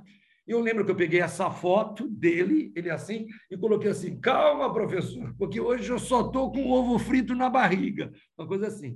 E fui pegando todas essas histórias e aí, depois que eu escrevi o texto, que eu gosto muito, foi uma página inteira no Jornal Tribuna. Uau! Eu falei assim, qual o título que merece essa matéria? Era o aniversário de Jabaquara. Eu coloquei assim, SOS Jabaquara. Ah, nem sempre há muito que se comemorar, uma coisa assim. Bom, conclusão, eu passei a ser figura não recebida no Jabaquara. Eu nunca mais entrei no Jabaquara, porque todo mundo, todo mundo, torcedores, onde já se viu, Gerson, aí telefonaram para o jornal e queriam a minha cabeça. Mas a verdade era essa: SOS Jabaquara. Eu não ia falar bem do Jabaquara só porque era aniversário do Jabaquara. A história do Jabaquara é linda, mas naquele momento a história era horrorosa. Então, eu, eu lembrei a história do Jabaquara, mas eu trouxe para o contemporâneo, para o momento atual. Então, essa é uma matéria que eu lembro, porque essa matéria me deu, me trouxe vários problemas. Vários problemas. E para na área da política, eu lembro de uma que eu, cobria, na verdade, o fórum, e eu descobri, isso muito rapidamente, eu descobri falcatruas, falcatruas uhum. em, em relação à eleição. E havia um vereador, que ele já morreu, então não vou, vou preservar assim, aqui o nome. Havia um vereador, mas quem todo mundo conhece, quem trabalhou no Jornal Tribuna na época, vereador muito bolsonarista, aquele estilo, eu quebro, eu prendo, eu arrebento. Hum. E quando eu descobri tudo isso, eu descobri cruzando fontes, descobri uma falcatrua detalhada, que eu não vou detalhar agora, que estava ocorrendo para uh, haver uma recontagem de votos, porque ele tinha perdido. E ele, então, fez um esquema uh, e foi buscar, foi buscar uma história do diretor do fórum, que era também o diretor eleitoral, o juiz eleitoral naquela época para pressionar o juiz eleitoral para ter a recontagem de votos, para na recontagem de votos uhum. ele, ele entrar. Bom, e eu fiz aquela matéria e ele percebeu que eu fiz a matéria, ele viu, ele viu, porque ele estava lá, ele estava lá. Ele me via ir para lá, porque eu fui entrevistá-lo, porque eu fui ver o outro lado. Uhum. E aí ele ligou para lá e soube que eu estava fazendo uma matéria. E ele tinha uma pessoa no fórum que era informante dele. Bom, mas eu fiz a matéria. E fiz a matéria e telefonei para ele do jornal para ouvi-lo. Logo depois, e ele começou, não, mas que é isso, você não vai publicar isso, aquele, ah, tal, tal, tal. Que isso, Jefferson? Puxa, te conheço há quanto tempo, tal, tal. Eu falei, ó, você não. Eu também te conheço, você é muito meu amigo, mas eu vou publicar. Aí ele começou a perder a compostura e começou a me xingar, tal, tal, e eu você sabe que eu não sou nem um pouco educado também. E aí o jornal Tribuna inteiro passou a olhar para gente, para gente não, para mim, que eu estava no telefone, eu xinguei a décima geração dele e ele me ameaçou de morte, falou que ia me matar. Bom, mas aí desligou o telefone e tal. Logo depois eu sou chamado na secretaria do jornal. Por quê? Porque ele ligou para o secretário, explicando, e o secretário falou que foi isso, tal, tal. Eu falei, ah, foi isso, isso, isso, isso, isso, isso, isso, e eu vou publicar isso. O secretário, todo mundo fala que ah, o jornal A Tribuna, o secretário falou, publica. E eu publiquei. Só que no dia seguinte, a matéria saiu cortada. Aí eu entrei no secretário para quase. Né? E o secretário falou: Nós não mexemos. Aí você veja só como é que são as coisas. Uhum. Nós descobrimos que, além do informante no, no fórum, ele tinha uma pessoa na oficina, na época era oficina da tribuna, que era a época do chumbo ainda, tá? que pegou pedaços do chumbo da coluna e jogou. Jogou fora. Então, a matéria tinha saltos, saltava parágrafos, porque ele jogou parágrafos fora. Né? E no dia seguinte, então, eu fui ao fórum de novo. Quando cheguei lá, ele estava lá, esse vereador. Aí ele veio assim: Ei, Gerson, tudo bem? Aí eu falei assim: seu sujo, porco imundo, tira a mão de cima de mim, sabe? E aquele negócio tal. Só que a matéria saiu assim. E o jornal não fez nenhuma retificação, nada. Então, são histórias que ocorrem na nossa vida, porque se eu fosse fazer um livro dessas coisas, eu hoje teria que lembrar dos detalhes, eu, porque já não lembro de detalhes tal. Na época eu guardava isso. Eu guardava porque falava que ia fazer, mas o tempo passou, eu não fiz. Mas uh, essas histórias que eu tenho aqui para contar, tem pessoas profissionais, amigos meus, tem outras muito mais cabeludas, mas coisas do tipo. Então, jornalismo é missão. E quem está nos ouvindo aí tem que saber o seguinte: uh, Quando a gente faz bom jornalismo, a gente normalmente não agrada as pessoas que a gente entrevistou. Então, a gente traz, cria inimigos. Esses inimigos podem ficar inimigos só de não te cumprimentar quando você passa no cinema ou passa na Praça Independência. Mas podem ser inimigos que podem entrar dentro do Palácio do Planalto e destruir tudo, destruir uh, obras de arte. Sabe, hoje a gente vê que as pessoas que moram no nosso prédio, que são nossos vizinhos e que nos, nos cumprimentam dentro do elevador, que você vai, Karina? Como você está simpática, bonita, seu óculos é tão agradável. Essas pessoas podem estar entre aquelas que invadiram os três poderes.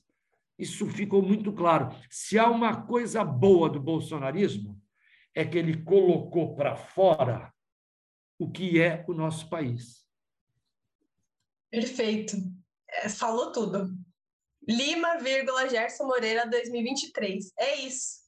É isso, né? Não estou morto. Não morto. Eu sou, como se diz aqui em Portugal, um reformado, ou seja, aposentado. Eu, olha, se vocês pensam que eu estou fazendo viagens de estudos, eu não estou fazendo nada de viagem de estudos, só sei estudar saxofone, eh, karatê, natação, mas eu continuo lendo, eu não sou um idiota.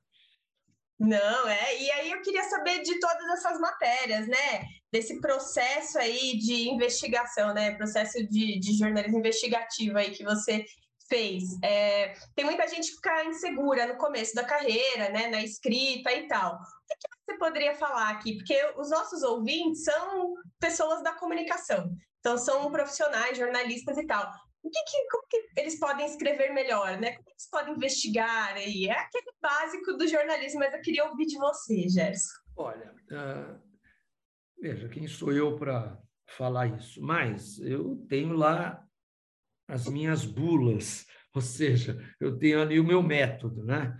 Uh, que não foi de uma hora para outra, que foi ocorrendo na medida que eu fui crescendo, que eu fui amadurecendo. Ninguém ninguém nasce sabendo, né? E, e, e também não morre sabendo tudo, né? Mas, por exemplo, eu acho que, uh, embora, embora se diga que a pauta dirige, o Clóvis Rossi dizia isso, Deus o tem em bom lugar, grande jornalista, mas uma vez eu até entrevistando ele, eh, discuti com ele dentro desse aspecto, mas entendi perfeitamente o que ele falava, tal ele dizia isso, que a boa pauta é a pauta que você fala assim, repórter X, fazer matéria Y. E o repórter, com todo o conteúdo dele, vai lá e faz a matéria, uhum. sem precisar qualquer orientação. Olha, isso pode vingar para pessoas como Caco Barcelos, tá? como Fernando Gabeira, mas se como Ricardo Couto, mas mesmo conversando com essas pessoas, você vai perceber que nunca é demais uma pauta, tá? Não com aquele objetivo de amarrar, de amordaçar, de dar um viés político, não, claro que não, tá? Mas com o objetivo de te trazer mais contexto. Então, um bom repórter para fazer qualquer matéria inclusive investigativa, e aqui eu dou um, uma parada. Uma vez o Mino Carta, eu pedi para uns alunos irem fazer entrevistas, e pedi para entrevistarem o Mino Carta sobre o que, que ele achava do jornalismo interpre... Uh, uh, investigativo. E aí ele falou assim para os alunos: vem cá, qual é o nome do teu professor idiota que pediu para você fazer esse trabalho? Aí eles falaram: olha, o professor Gerson Moreira Lima. Falou: olha, com todo respeito, ele fala que ele é um idiota, porque não existe jornalismo e jornalismo investigativo. Existe jornalismo. E todo jornalismo é investigativo. Né? Claro que eu uh, entendi perfeitamente, mas, evidentemente, para dar aula, a gente fala de categorias jornalísticas, gêneros jornalísticos, então a gente divide. Olha, jornalismo interpretativo, jornalismo informativo, jornalismo diversional e assim por diante uhum. né? até para o aluno entender melhor. Mas é claro que nenhum jornalismo deixa de pressupor a, a investigação. Então, para qualquer tipo de jornalismo ou investigação jornalística, é necessário você estar extremamente pautado. Eu sempre digo o seguinte: você tem que saber mais do que o especialista no assunto. E nem sempre você está entrevistando o especialista. Você está entrevistando um político sobre um, um desvio de cargas no Porto de Santos. Ele não é um especialista, mas você vai conversar com alguém especialista em desvios de cargas, em como que funciona o sistema de cargas no porto e assim por diante. E aí, de posse dessas informações, você quase que, naquele momento, é tudo muito rápido, mas se tornando praticamente um especialista do assunto, você vai entrevistar a pessoa. E aí você tem informações, informações inclusive para contradizê-lo. Não criando polêmica, mas com uh, fatos contrapondo o que ele disse. Ou seja, a pior coisa do mundo é um jornalista que só escuta e anota, só escuta e anota. Outro jornalista ruim é aquele que mal escuta e fala mais do que entrevistado. Tá? Você tem que interromper o entrevistado no momento que você tem informações que são informações que vão na contramão do que ele diz. E nesse caso, o entrevistado já começa a pensar mais no que diz. E olha, normalmente, depois que essas matérias são publicadas, essas fontes, mesmo essas fontes que são indignas, elas te respeitam. Tanto que, na hora delas quererem fazer uma matéria ah, com o objetivo de criticar um opositor, quem que eles procuram? Você, porque eles sabem que você tem credibilidade e que você é um sujeito que, independentemente da posição política da fonte, você vai contrapô-lo. Entendeu? Então, isso é fundamental. Então, essa questão da pauta, para você poder fazer isso, é fundamental. Uma outra coisa fundamental é você nunca se submeter ao fontismo. Veja, você está falando assim, poxa, mas como escrever? É que ninguém escreve. Porque escrever é relativamente fácil. Eu, já dizia isso para vocês. Existem ah, programas no computador que te explicam a responder as perguntas de Kipling e montar um texto que qualquer analfabeto monta. E o que interessa não é esse texto extremamente bem trabalhado. O que interessa é a informação extremamente bem trabalhada e colocada de forma uh, clara no jornal. Então, o que interessa menos é escrever, não que não interessa. Imagina, eu sempre fui um professor de texto. É, claro que interessa, mas o que interessa é o que vem antes. Então, por exemplo, essa questão do fontismo, que é outra questão que tem a ver com apuração, porque uhum. sem apuração de texto, entendeu? Então, essa questão do fontismo. Poxa, a gente sabe, até não é por maldade, às vezes por maldade. Ah, eu conheço repórteres, eu lembro quando eu cobria o Santos, que havia um repórter que ele sempre chegava com uma informação em primeira mão. Mas a forma como ele conseguia essa informação era problemática. Por quê? Porque ele tinha passado a manhã inteira jogando tênis com o presidente do Santos. É bom isso? De uma certa forma, é porque você pode conseguir informações privilegiadas. Mas haverá sempre o um momento em que você vai ter que se uh, derrubar, se rebaixar e ser obrigado a publicar alguma coisa nesse sentido. Então, é necessário você ter fontes mas não se submeter ao fontismo, não se submeter ao jogo da fonte, não se submeter às pressões da fonte. Então, e isso é difícil, porque hoje as pessoas cobrem, tanto que no jornal Folha de São Paulo, na época que eu trabalhei, eles até implementaram uma coisa que eu achava importante. Em vez de você ter aquele repórter que cobria o Santos todos os dias, eles faziam um rodízio. Porque é uma tendência do repórter que cobre o Santos todos os dias.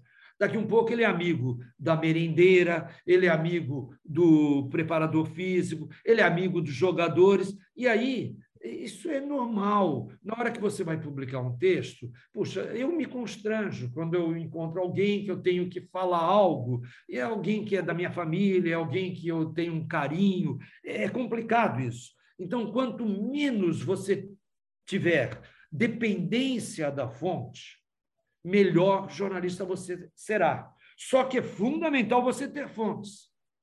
Mas ter fontes não significa se vender, você deixar que a fonte tome conta do seu cérebro. Então, isso, isso que o Gerson falou, gente, diga, Gerson. Não, não. É, então, são algumas questões da apuração que são fundamentais para o texto. Agora, em relação ao texto, o que, que eu posso falar? Não sei se você quer complementar alguma coisa. Não, é que isso que você falou tem, do fontismo, né, de pressões da fonte, eu lembrei muito do seu livro Release Mania, porque hoje em dia, né, é, por exemplo, eu entrevistei no programa anterior o Álvaro Leme. Ele é um jornalista, ele trabalhou muito com a questão de celebridades e tal. Ele falou, Karina, hoje em dia, celebridades são a própria mídia. E elas pressionam a, a imprensa para publicar o que elas querem. Não é só você enviar o release para o jornalista entender se aquilo é relevante. Não, ela já publicou nas redes sociais dela. E aí? É, já está todo mundo você, sabendo. Fica irrelevante. Se você, for, se você for perceber hoje Hoje a gente não precisa mandar o press release para o jornal. É claro que a gente manda, mas a gente pode perfeitamente mandar o press release, entre aspas, para um influencer. E esse influencer publicar. Entendeu? No fundo, no fundo, a release mania existe, sempre existirá. Pode não ser através do press release em si, mas será através daquela informação, que é uma informação enviesada pela fonte, que utilizará talvez não o papel, talvez não o rádio release, talvez não o vídeo release, mas utilizar, utilizará o influencer release. Tanto que eu estava pensando até, esse é um dos livros, uh, escrever o Release Mania 2. Release Mania, porque se você, mas eu vou morrer antes, eu tenho outras coisas para fazer, eu preciso ir para a Albânia antes. Para Albânia! então, você veja só, se você pega o Uh, você pega o Release Mania, não estou fazendo propaganda do meu livro, nem sei se ainda existe esse livro para vender. Tem, tem, tem sim. Você vai ler, você vai falar assim, puxa, mas que livro infantil. Não puxa. acho. Mas na época, na época, ele foi clássico, tanto que todos os concursos públicos pediam a leitura desse livro, porque ele foi pioneiro, entendeu? Agora, é claro, o mundo mudou, mas a verdade é a seguinte: mudaram as plataformas, mas a filosofia continua a mesma. Então, o Release Mania 2 precisa vir aí, porque nada mudou. No fundo, no fundo, é a mesma coisa. Então, voltando, nessa questão de escrever, né? de escrever. Ah, é fácil. Claro que você precisa conhecer português, você precisa conhecer vocabulário, você precisa ter leitura, porque às vezes a leitura te permite você fazer algumas analogias que se você não tiver leitura, você não faz. Quantas vezes a gente vê textos começando por uma metáfora ou por uma analogia que vai ser fechada lá no final por essa analogia, e essa analogia é feita com alguém que você fala assim: puxa, mas onde ele leu isso? Ah, puxa, que legal, ele foi pegar isso em Machado de Assis. E olha, isso é tão é tão fundamental para esse texto que ele está fazendo agora da invasão do Planalto. Então, a leitura é fundamental. Não é que a leitura é fundamental porque aí você escreve melhor. Porque eu conheço gente que lê muito e escreve mal, sabe? Ou escreve de uma forma que não é jornalística. Mas a leitura, é, na verdade, não é a leitura, é o arcabouço teórico, que a leitura te traz muito, claro. Então, veja só, você tem que conhecer, tem que ler. Mas uma coisa que eu acho fundamental, eu não consigo mudar, eu não consigo ver uma outra forma de escrever que não seja a seguinte: escreva para sua mãe. Eu falo escreva para sua mãe, porque a minha não tem graça, Gerson. Mas eu nem você... em sala de aula. Escreva você... para minha mãe. Imagina, escreva para a mãe do Gerson. Eu contei para os meus alunos que era Gerson. Não, você entendeu? Não é que eu vá escrever de forma ah, chula, Sim, não é isso? Não é isso. Uhum. Porque a minha mãe pode ser uma poliglota. A minha mãe pode ser a ministra da Educação, se for uma ministra da Educação com conteúdo para ser ministra da Educação. Ela pode ser uma pessoa que está na feira. E o que, que é escrever jornalismo? No jornalismo, é escrever só para a pessoa que está na feira? É escrever só para a pessoa que, que é poliglota, que tem um nível cultural extremo? Não, é escrever para todos. Então, quando você escreve para, entre aspas, a minha mãe. Escreveu para a mãe do Gerson? Para a mãe do Gerson? Você está escrevendo para todos. É simples, é simples. Olha, ah, o que interessa não é um texto erudito e difícil. O que interessa são informações muito complicadas que são escritas da forma mais fácil, acessível possível. Entendeu? Então você tem que transformar aquela informação que é quase, quase indecifrável na forma mais fácil, mais degustativa possível. Então, é escrever de forma fácil. As pessoas poderão falar assim: ah, mas isso é muito fácil falar. Mas como é que é? Como é que é? É o seguinte: é pegar o que é fundamental na notícia. O que é fundamental? E começar com aquilo que é fundamental. Porque as pessoas não têm muito tempo para chegar na 18ª linha. Ah, mas puxa vida, se o texto for bem construído, a pessoa chega na 18ª linha. Algumas chegam, outras não chegam. Entendeu? Então, o que, que você tem? Diante desse mundo hoje, que a gente tem 500 mil informações, eu tenho que escrever o mais importante. Eu sei lá se é a pirâmide de Kipling, se não é a pirâmide de Kipling, se é do mais importante para o menos importante. É o seguinte: eu tenho que captar a pessoa. E se eu tiver que captar a pessoa com um simples bum, eu começo o texto assim. É, mas o boom é o mais importante? Não é o mais importante, mas aquele boom deve ter alguma relação com o mais importante. Entendeu? Então não tem muito a fórmula exata, mas é se sensibilizar pelo que você está escrevendo. Porque se você for um cara sensível, você pode ter certeza, você vai sensibilizar quem está lendo. Eu não abro mão disso. Agora, eu poderia dar aqui mil formas de redigir um texto, tá? Mas eu acho que não temos nem tempo para isso. Mas Você pode fazer um curso. Fazer... É, então, quem sabe eu possa fazer. Eu já pensei nisso, fazer um curso online. Faz o Ai, curso meu Deus. Pede, Jéssica. Vou fazer. É, mas, Gente, lá, eu, não sei, eu não sei nem montar uma página aqui. Imagina, a gente faz tudo você só senta Mas se aqui quiser, se quiser aí, vamos conversar. Se vamos. quiser, a gente faz alguma coisa. Vamos, gente, vamos. se quiserem. Eu estou sem fazer nada mesmo. Eu estou sem fazer nada, né, Mafá? Vamos, Gerson. Gente, tá vocês quiserem fazer, que vocês quiserem curso do Gerson na Expand, coloca lá, quero curso do Gerson nas redes sociais, tá? E aí a gente faz. Combinado, então. O Gerson tá gravado aqui, hein? Tá gravado. Não, eu me, eu me disponho. Eu não, eu não faço nada, desde que não seja na hora do meu karatê, na hora da natação, não tem problema.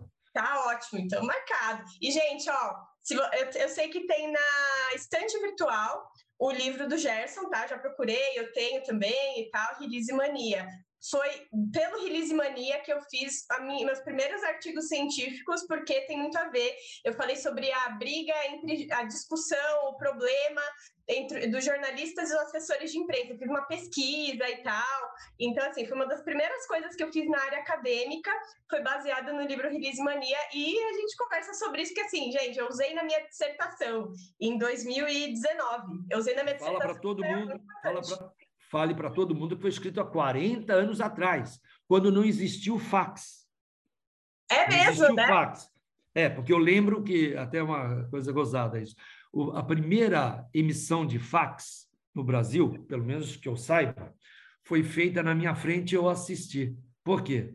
Porque foi o Bradesco que tinha o fax, trouxe o primeiro fax. E o presidente do Bradesco, o Bradesco era cliente da agência de publicidade que eu trabalhava na época. Salles Publicidade. Isso em mil, não, 50 anos isso. em 1976, por aí, 77. Depois as pessoas podem pesquisar para ver. Uhum. E aí, eh, eles combinaram de, naquele dia, o presidente do Bradesco mandar um fax para o presidente da Mauro Salles Publicidade, que era o Mauro Salles, que depois foi ministro extraordinário do Tancredo Neves. E ele fez, ele pegou um equipamento de fax lá para ele e deixou o outro na agência, na sala do Mauro Salles. E fez aquilo. Como eu fazia press releases, eu fui para a sala para acompanhar, para fazer o press release da primeira emissão de fax, tal, tal. E quando eu vi aquele papel saindo de um telefone, eu me lembrei de uma empregada que a minha mãe teve, que eu lembro até o nome dela até hoje, Adelaide, isso nos anos 60, que eu era muito moleque, e a Adelaide foi ao cinema assistir um filme de cowboy, e ela estava com guarda-chuva, e começou o tiroteio, e Adelaide levantou o guarda-chuva e começou pá, pá, pá, pá. Olha, eu não vi, não sei, mas Adelaide contou isso para nós na nossa casa quando ela voltou, porque ela voltou apavoradíssima do cinema. Então, eu virei uma Adelaide quando eu vi a primeira emissão de fax da minha vida, que foi nos idos de 1976. Acreditem se quiser. O, smartphone né, da gente falando no, no, nas redes sociais quando isso surgiu. Foi, foi difícil para mim também, Gerson, mesmo sendo jovenzinha. Quando eu estava tendo aula com vocês, o smartphone surgiu. A gente fazia, a gente não tinha isso, era celular só para ligar. Quando começou a surgir, eu tive uma dificuldade enorme. Eu acho que eu me senti uma Adelaide também. eu, né? Que... Hoje, eu, hoje eu sou um Jurássico, uma Adelaide dos tempos modernos, está aqui. Pode me passar, me chamar de Adelaide. Release Mania 2, por Adelaide Moreira Lima. Você vê que eu ainda tenho um bom humor, né?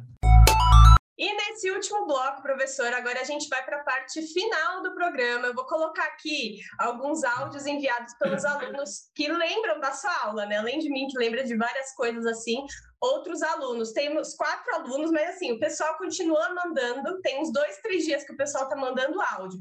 Ao final do programa, né, os áudios que vierem depois, eu vou colocar lá o final do programa e vocês vão escutando e depois o professor Gerson vai escutar com certeza, que eu vou passar o link para ele.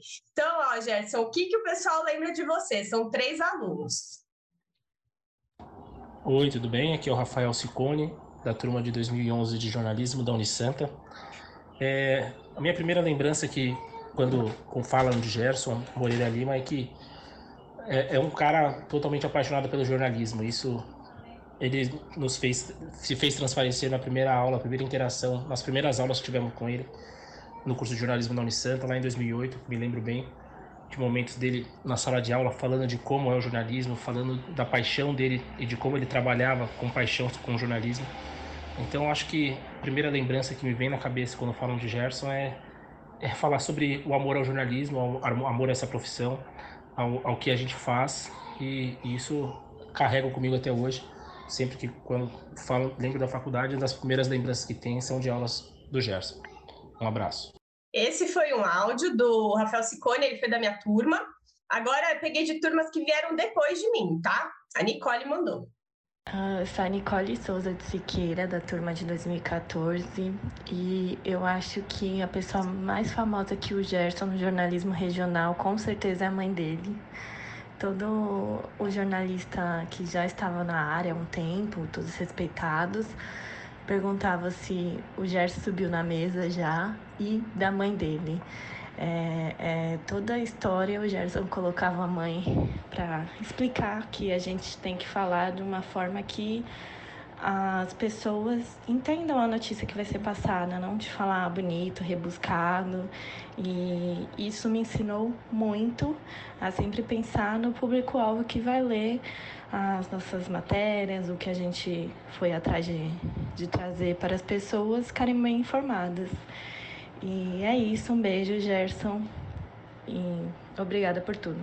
Viu? Falando da mãe do Gerson. A gente não esquece, Gerson.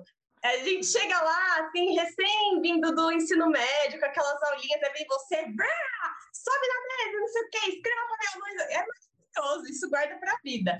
Ó, tem mais um do Alessandro Padim, maravilhoso. Puxa, falar do Gerson é, é uma oportunidade bem bacana de poder dizer o quanto as aulas dele, a postura dele foram uma influência muito grande para minha carreira nesse meio da comunicação e também depois como professor, né? E muito do que eu faço em sala de aula já há muitos anos foi bem em cima do espírito das aulas que o Gerson dava. Né?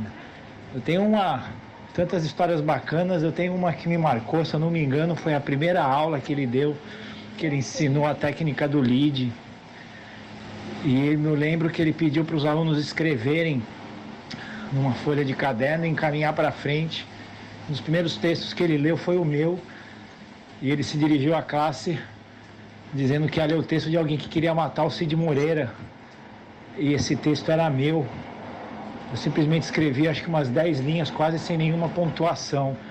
Depois dessa experiência, eu nunca mais fui o mesmo quanto à pontuação. e dentre tantas outras coisas. Mas eu queria agradecer muito essa oportunidade e mandar um abraço pro, pro Gerson, querido professor. Viu? Então. Não, não de nada dessas aulas, gente. E o último depoimento da Thais Lira.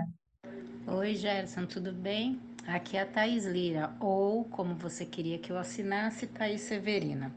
Naquela época da faculdade eu tinha só 18 anos e eu brigava com meu Severina, porque eu tinha muita, muita tive muito problema com ele na infância, por causa da Severina Chique Chique, depois por causa do Severina do grupo The Mission, enfim. Mas hoje, já na beira dos 50, eu já fiz meu, já fiz as pazes com meu Severina.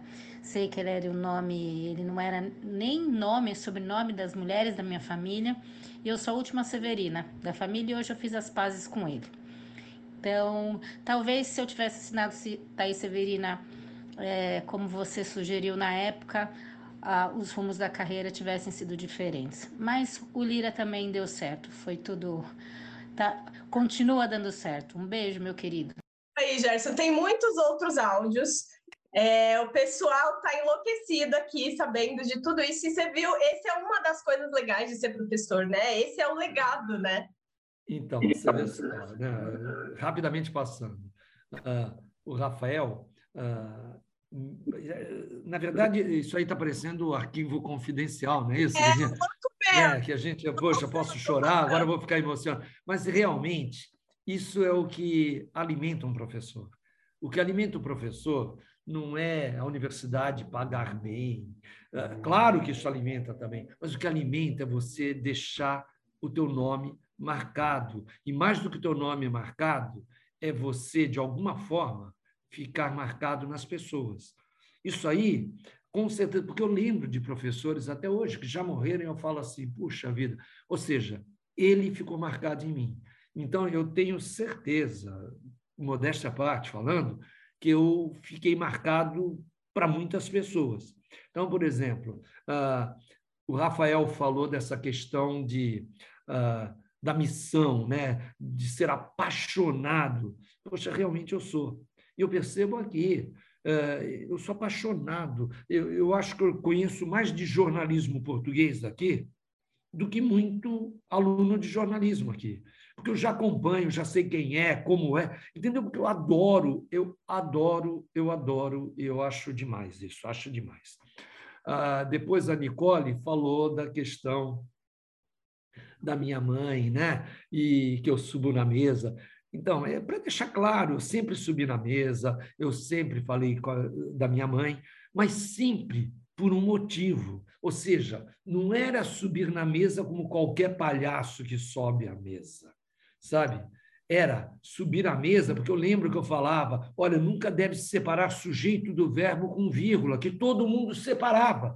Então eu subia à mesa porque chamava a atenção das pessoas. Eu falava: olha, isso é tão importante que eu preciso falar em cima da mesa. Entendeu? Então, tenho certeza que tem gente que, olha, só lembra que eu subi na mesa, mas tem muita gente que hoje não separa sujeito do verbo com vírgula, porque lembra de quando eu subi na mesa e falei que era tão importante que eu tinha que subir à mesa e falar lá de cima que não se pode separar sujeito do verbo com vírgula. Tá? E não era então só ser um palhaço, mas era mostrar isso. Ah, a questão do Padim. Pô, o Padim foi um cara que né, estudou, inclusive, na classe da Daniela, minha, uhum. minha mulher. E eu lembro disso do Padim. E esse erro do Padim era um, é um erro de quase todo aluno que entra na universidade, porque, infelizmente, a gente é mal... Né? A gente não só não é alfabetizado criticamente, como a gente é mal alfabetizado. Aliás, eu pego os recados, pegava os recados que professoras mandavam na caderneta da minha filha, dos meus filhos, e falava assim: meu Deus, como essa professora pode escrever isso dessa forma? Meu, eu queria tirar minha filha da escola. Eu queria ir lá e falar, professora, pelo amor de Deus, a senhora não pode mais errar isso, porque a minha filha vai ficar totalmente analfabeta. Eu ficava em desespero. Então, essa questão da vírgula, é, se você faz um texto sem vírgula, o Cid Moreira morre, porque ele precisa respirar em algum momento. E a vírgula te dá a possibilidade, além de outras pontuações, de você respirar. Então, foi o que eu falei para o Alessandro Padim. Na hora, as pessoas riram. Me desculpa, Padim, seu. Mas, puxa vida, você ia matar não só o Cid Moreira, que era o, era o, fazia locução, era o âncora da Globo na época, você iria matar qualquer um. E hoje eu acho que você sabe disso, né? E a Severina, a Thaís, que também foi da classe da minha, da minha mulher, eu sempre tive um carinho especial por ela. E eu brincava, mas ao mesmo tempo eu falava assim: você não pode abrir mão do seu nome. E outro dia eu estava. Tudo bem que Lira também é o nome dela, mas outro dia eu estava pensando, e saiu, outro dia saiu uma fotografia no Facebook, que eu não vejo muito, mas eu vejo às vezes tal. Uh, e saiu uma fotografia de um jogo que houve entre artistas da Globo e jornalistas de Santos. E eu joguei. E aí, uh, não me lembro se foi o Joaquim Ordonês, alguém daquela época que publicou, e escreveu assim: uh, o nome de todos os componentes ali da fotografia. Quando chegou no meu, escreveu assim: Gerson Moreira Lima. Poderia ter escrito Gerson, Rafael, como ele escreveu só o primeiro nome de todo mundo. Eu não sei se foi por engano, não sei se foi brincando, não sei se foi porque era para mim. Quando apareceu o meu nome, apareceu assim: Gerson Moreira Lima. Porque eu sempre fiz questão de assinar meus textos, não para aparecer, mas se fosse assinado, não podia ser Gerson M. Lima, não podia ser Gerson ML. Ou era Gerson Moreira Lima, o meu texto não saía. Não, não, então, sempre foi. Tanto que, normalmente, o Chalube fala, ô oh, Moreira Lima, ô oh, Moreira Lima, de tanto que eu marquei meu nome. Por quê? Porque eu quero aparecer? Não, porque é o nome dos meus pais, nome da minha família, e eu faço questão, entendeu? Então, eu sempre fiz questão. E eu falei isso para ela. Thaís Severina é o seu nome. E as pessoas têm nomes fortes. E Thaís Severina é um nome forte. E você, se for grande profissional, vai ser conhecida como a Thaís Severina. Entendeu? Então, era isso, mas eu também brincava com ela, Severina, porque era do Nordeste, aquele estilo, né? É, falava assim, oh, parecendo a mulher do Lampião, eu brincava, é claro, né? Aquelas brincadeiras que hoje a gente não pode mais brincar, porque vão falar que é politicamente incorreto, que a gente é preconceituoso, mas eu sempre brinquei, nunca ninguém me tratou assim, porque eu acho que você deve saber como brincar. Então foi isso. Aí. É, isso aí, muito bem. E tem outros recados aí que eu vou deixar ao final do programa, né? Até a edição a gente vai editar nos próximos dias, então quando sair, se mais pessoas mandarem aqui, é, a gente coloca ao final do programa. Vamos... Pode mandar os proibidos também, viu? Os proibidões, vou colocar também. final agora, para a gente finalizar, Gerson, vamos para o quadro Deadline. Deadline. São perguntas rapidinhas. Meu sonho. Tá assim, inconscientemente eu entrei no jornalismo porque eu gostava de escrever. Mas, no fundo, no fundo, eu queria ser a Marília Gabriela. e aí, vamos falar um pouquinho aquelas perguntinhas rápidas, tá, né? Tá bom. O que você gosta de fazer fora do jornalismo? Tem isso, já falou um pouco, mas tem alguma outra coisa que você gosta de fazer, além do que você já está fazendo? Viajar, viajar, viajar, viajar. Muito bem. Alguém que você gostaria de ter entrevistado na época que você era repórter? Há muitas pessoas, muitas pessoas, mas eu gostaria de entrevistar uh, crianças, crianças uh, nesses acampamentos uh, na África, eu acho demais isso. Eu gostaria de trabalhar no Sem Fronteiras, se pudesse. Eu acho isso.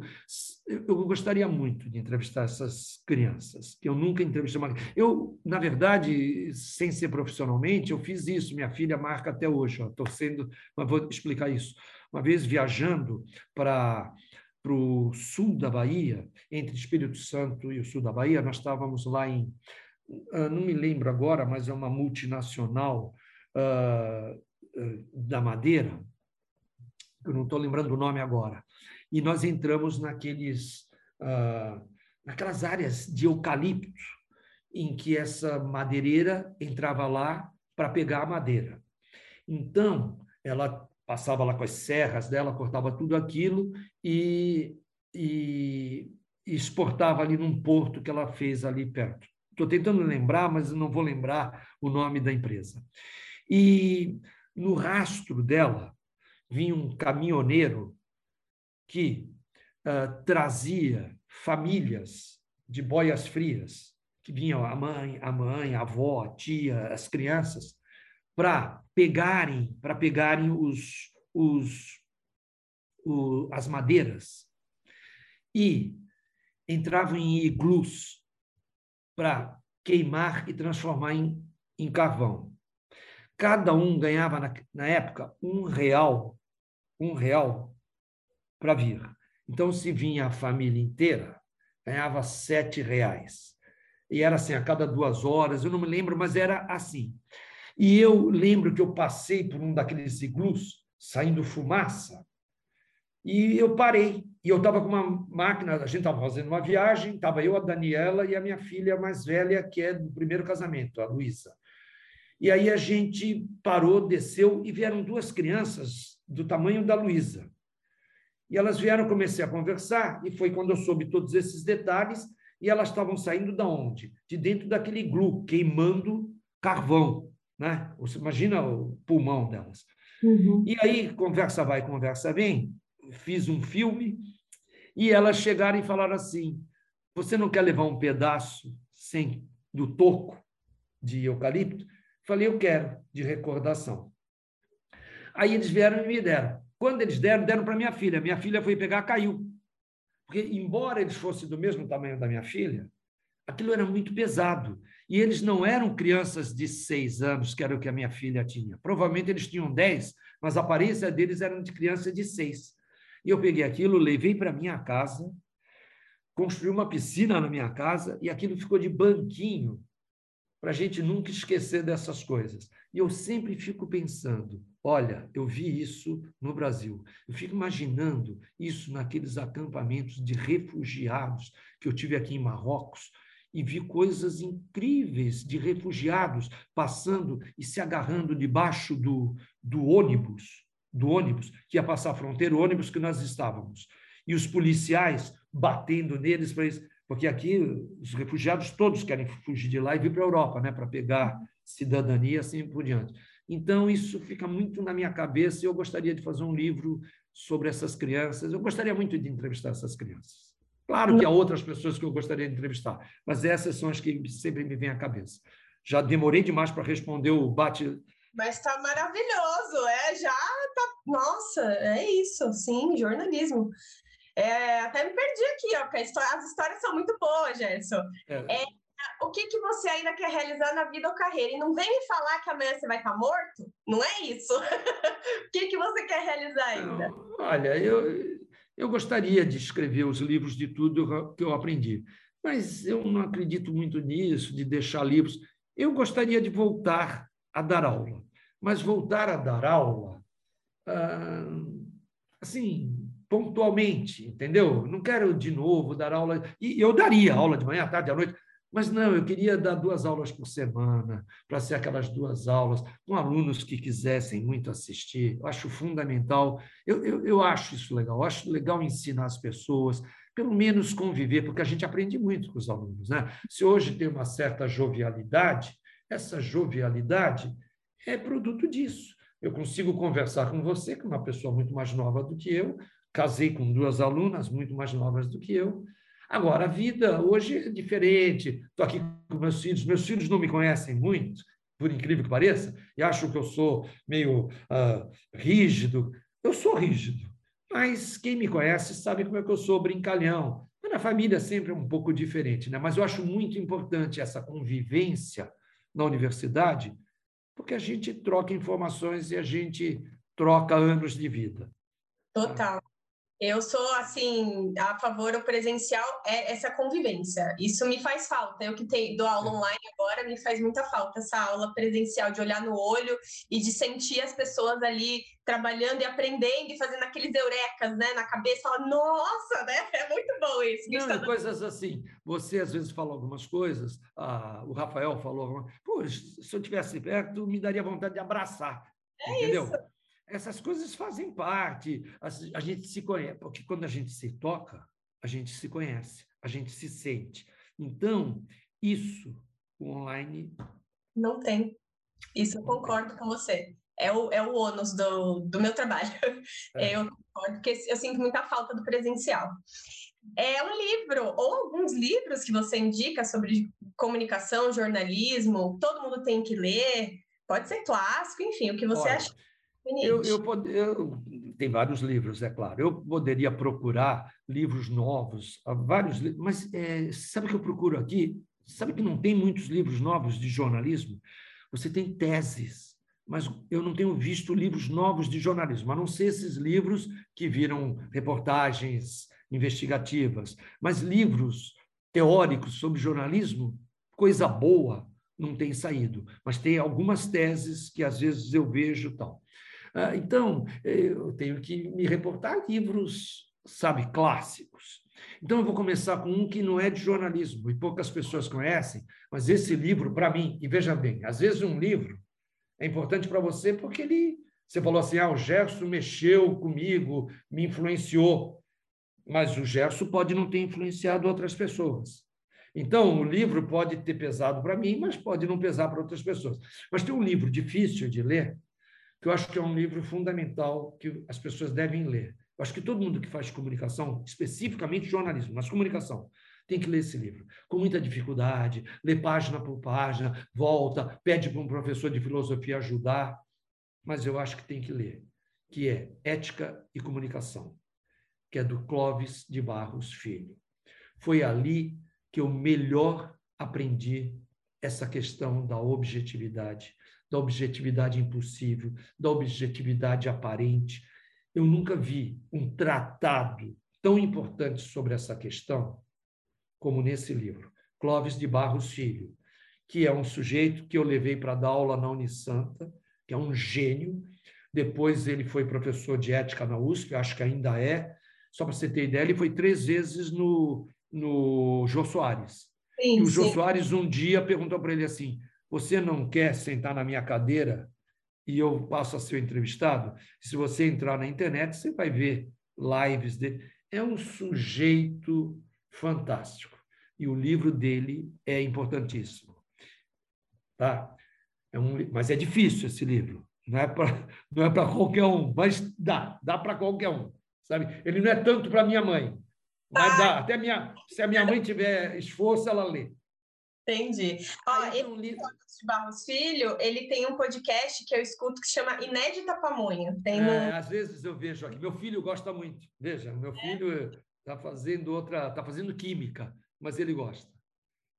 Tem algum então, outro livro que você indica também? Então, ah, aquele tradicional, acho tradicional para quem, quer, quem fala de jornalismo investigativo, não pode deixar de ler Rota 66 do Caco Barcelos.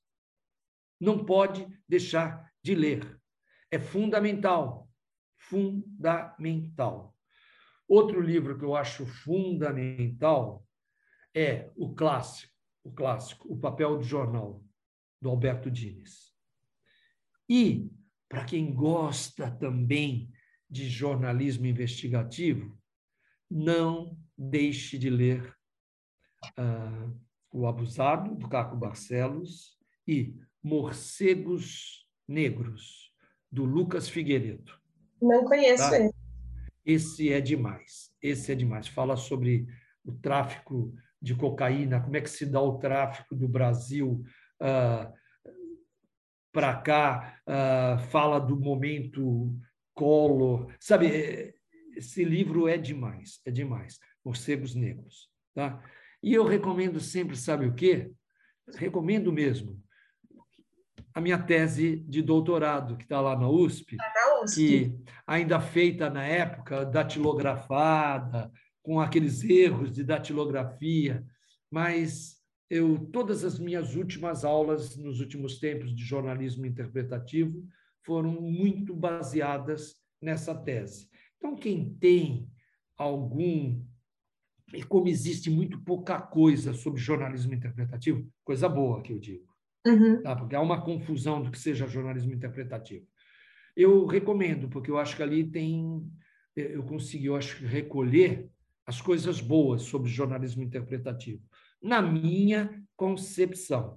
Isso é para quem gosta dessa área de jornalismo interpretativo, eu acho interessante. Mas, olha, não estou vendendo nada, não tenho livro, nada, só acho importante. E achei até legal que o Fernando de Maria, uma vez chegou para mim e falou assim: Gerson, sabe que eu estava vendo os livros lá, as teses?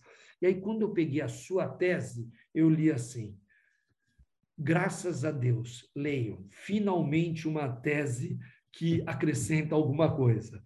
Vai ver, foi um fã meu, vai ver, foi você, Karina, que escreveu isso, mas realmente eu acho que aquela tese acrescenta alguma coisa. Também precisa de uma atualização, tá? Uhum. mas é isso. É então, isso. É, essa tese, até procurei, viu, Gerson, para ver se dava para baixar em PDF, mas está lá, é, versão física na, na biblioteca é. né? Tem que... É. Eles deixam a gente entrar, né? Eu fui estudante, sou estudante do mestrado de lá, mas quem não estudou lá pode entrar também. A biblioteca é pública, tá, gente? Gerson, para a gente finalizar, então, recado para os estudantes e jornalistas de tudo isso que você já falou, né? Tem algum recado final aí para você que você possa dar aí para gente? O recado é o seguinte: enfrentem seus pais. Tá? Uh, hoje em dia, a gente estabelece o nosso destino do ponto de vista profissional, muito em função do, da influência do pai, do, isso aqui tem mercado de trabalho, aqui você poderá vencer, aqui não. Meu filho, o que vai ser de você se você for um ator, meu filho? Meu filho, o que vai ser de você se você fizer cinema? Meu filho, você faça direito, por favor. Se você fizer direito, você vai ganhar muito como advogado. Ou seja, enfrentem seus pais e façam aquilo que vocês amem. Mulher, a gente separa. Família, a gente constrói outra. Eu construí a minha, a minha família com a Daniela, com a Daniela, eu construí quando eu tinha 49 anos. Quando, não sei quantos anos você tem, mas você ainda pode construir três ou quatro famílias, eu tenho certeza. Estou com então, 34, 33. Precisa, tá? Então, você ainda pode você já tem uma família, você pode construir uma outra a partir de hoje, e com 49, você pode construir uma terceira. Ou seja, a família a gente muda, tudo a gente pode mudar o destino. Profissão também. Mas, normalmente, profissão é aquilo com que a gente vai conviver a vida inteira. Sabe? A mulher você muda, mas a tua profissão você normalmente não mude. Então, escolha algo que você ame, independentemente de se aquilo tem futuro, se não tem futuro, até porque hoje o futuro é amanhã. As coisas mudam de dois em dois dias, sabe? É assim mesmo. Então, o que eu estou falando hoje já mudou. Então, se apaixone, faça aquilo que você é apaixonado, que você ama, porque nisso, se você for bom, se você investir, você vai até acaba ganhando dinheiro. É isso. E de final, ó, percebo que o recado foi forte, hein? Pensem aí, que isso aí é bem profundo que o professor falou, hein? E de final, última pergunta: alguém que você queira ver aqui no, no podcast sendo entrevistado por mim? Um jornalista, um profissional de comunicação? Eu vou atrás aqui. Não, tem muita gente. Por exemplo, o Clóvis de Barros Filho é. Já pensou? Sabe? É. Agora, sabe uma pessoa que é muito, eu acho muito, muito, muito competente? Eu gosto hum. muito. O Armando Pereira Filho, que foi professor lá na faculdade, até hoje está na Folha. Hoje ele tem toda uma experiência, além experiência também de vida. Eu acho que o Armando é uma pessoa muito interessante para ser entrevistado. E ele é profundo conhecedor, principalmente dessa área online. Então, sobre isso, ele pode falar sobre isso e sobre jornalismo. Só para você ter ideia, quando houve a grande eleição do Collor, é. né, naquela época, eh, a Folha colocou um repórter para cada presidenciável. E ele acompanhou durante todo o decorrer da campanha o Mário Covas. Então, ele tem histórias incríveis. Uau! Nossa, vou, vou atrás do Armando. E é isso, Gerson. É uma honra, foi uma honra para mim. Ah, tô assim, ganhei o ano já, dia 18 do 1. É isso, a honra, a ah. honra foi minha, a honra foi minha. Uh, eu estou aqui tão esquecido no mundo, né? Então é tão legal você reviver, você perceber que você ainda existe, que você deixou marcas, porque a gente vai ficando velho, a gente vai ficando mais assim, ah, poxa, estou perto da morte, acho que ninguém liga mais para mim, será que gente, alguém me conhece? A última vez que eu fui a Santos, eu andava pela rua e não conhecia um monte de gente, sabe? Porque as pessoas nasceram, cresceram, e aí, de repente, eu encontrava alguém, eu encontrava alguém e falava assim: Meu Deus, como ele está velho, tipo um Alessandro Padim da vida. Aí eu fiquei imaginando o que ele achava de mim, então, se eu estava achando como ele está velho. Então, hoje eu sou esse jurássico andando pelas ruas de Santos e que muitas vezes desconhece o mundo. Então, eu sou um anônimo. E eu antigamente não era um anônimo, eu era uma pessoa que saía na rua, as minhas namoradas ficavam chateadas, porque eu não conseguia chegar ao cinema com elas porque eu parava com um, parava com outro, eu, eu adoro falar. Então, quando eu chegava no cinema, já estava na. Eu ia na, na matinê das quatro, eu chegava no cinema às oito. Mas hoje, se for a matinê das quatro, eu chego cinco para as quatro, porque ninguém me conhece mais. Então, ter um momento desse me revigora as forças e faz com que eu perceba que eu ainda existo. É isso. Você existe e você. A gente lembra de você todos os dias, pelo menos eu. Trabalho com isso. E escreve, tem o podcast, e tem os alunos, eu acordo, qualquer coisa que eu faça, eu lembro dos seus ensinamentos, Gerson. Isso eu gosto de Você vive em todos nós e você está vivo, pelo amor de Deus, hein? Por você, muito... muitas décadas. Você é muito generosa, tá bom? E manda um beijão para todo mundo aí que você encontrar. Mesmo os que não gostam de mim. Me perdoem, me perdoem. Mas continue escrevendo para sua mãe.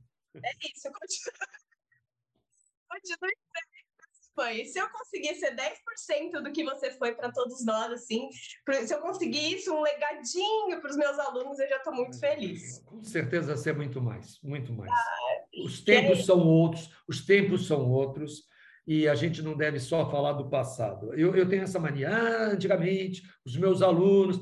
É o seguinte: o mundo é outro e talentos existem hoje também. Então, provavelmente você é um talento, pelo que eu conhecia, você era, mas você é um talento de uma forma diferente. Você vai passar esse seu talento para outras pessoas de forma diferente, como eu passei. Você não é mais nem menos talento do que eu. Você é um talento diferente. Sim, As sim. pessoas são diferentes. É, totalmente. Eu agradeço muito a todos esses, esses, ensinamentos aí. Vamos ver se a gente faz o curso, Gerson. É só assim, ah, ó. É só você falar, a gente vê, planeja. E a gente vai fazendo, tá? tá. A gente... E, o... e outra coisa, desculpa, pede desculpa aí de eu ter falado tanto, mas se eu não for assim, eu não sou o Gerson. Exatamente, totalmente. Então é isso, gente. Um beijo.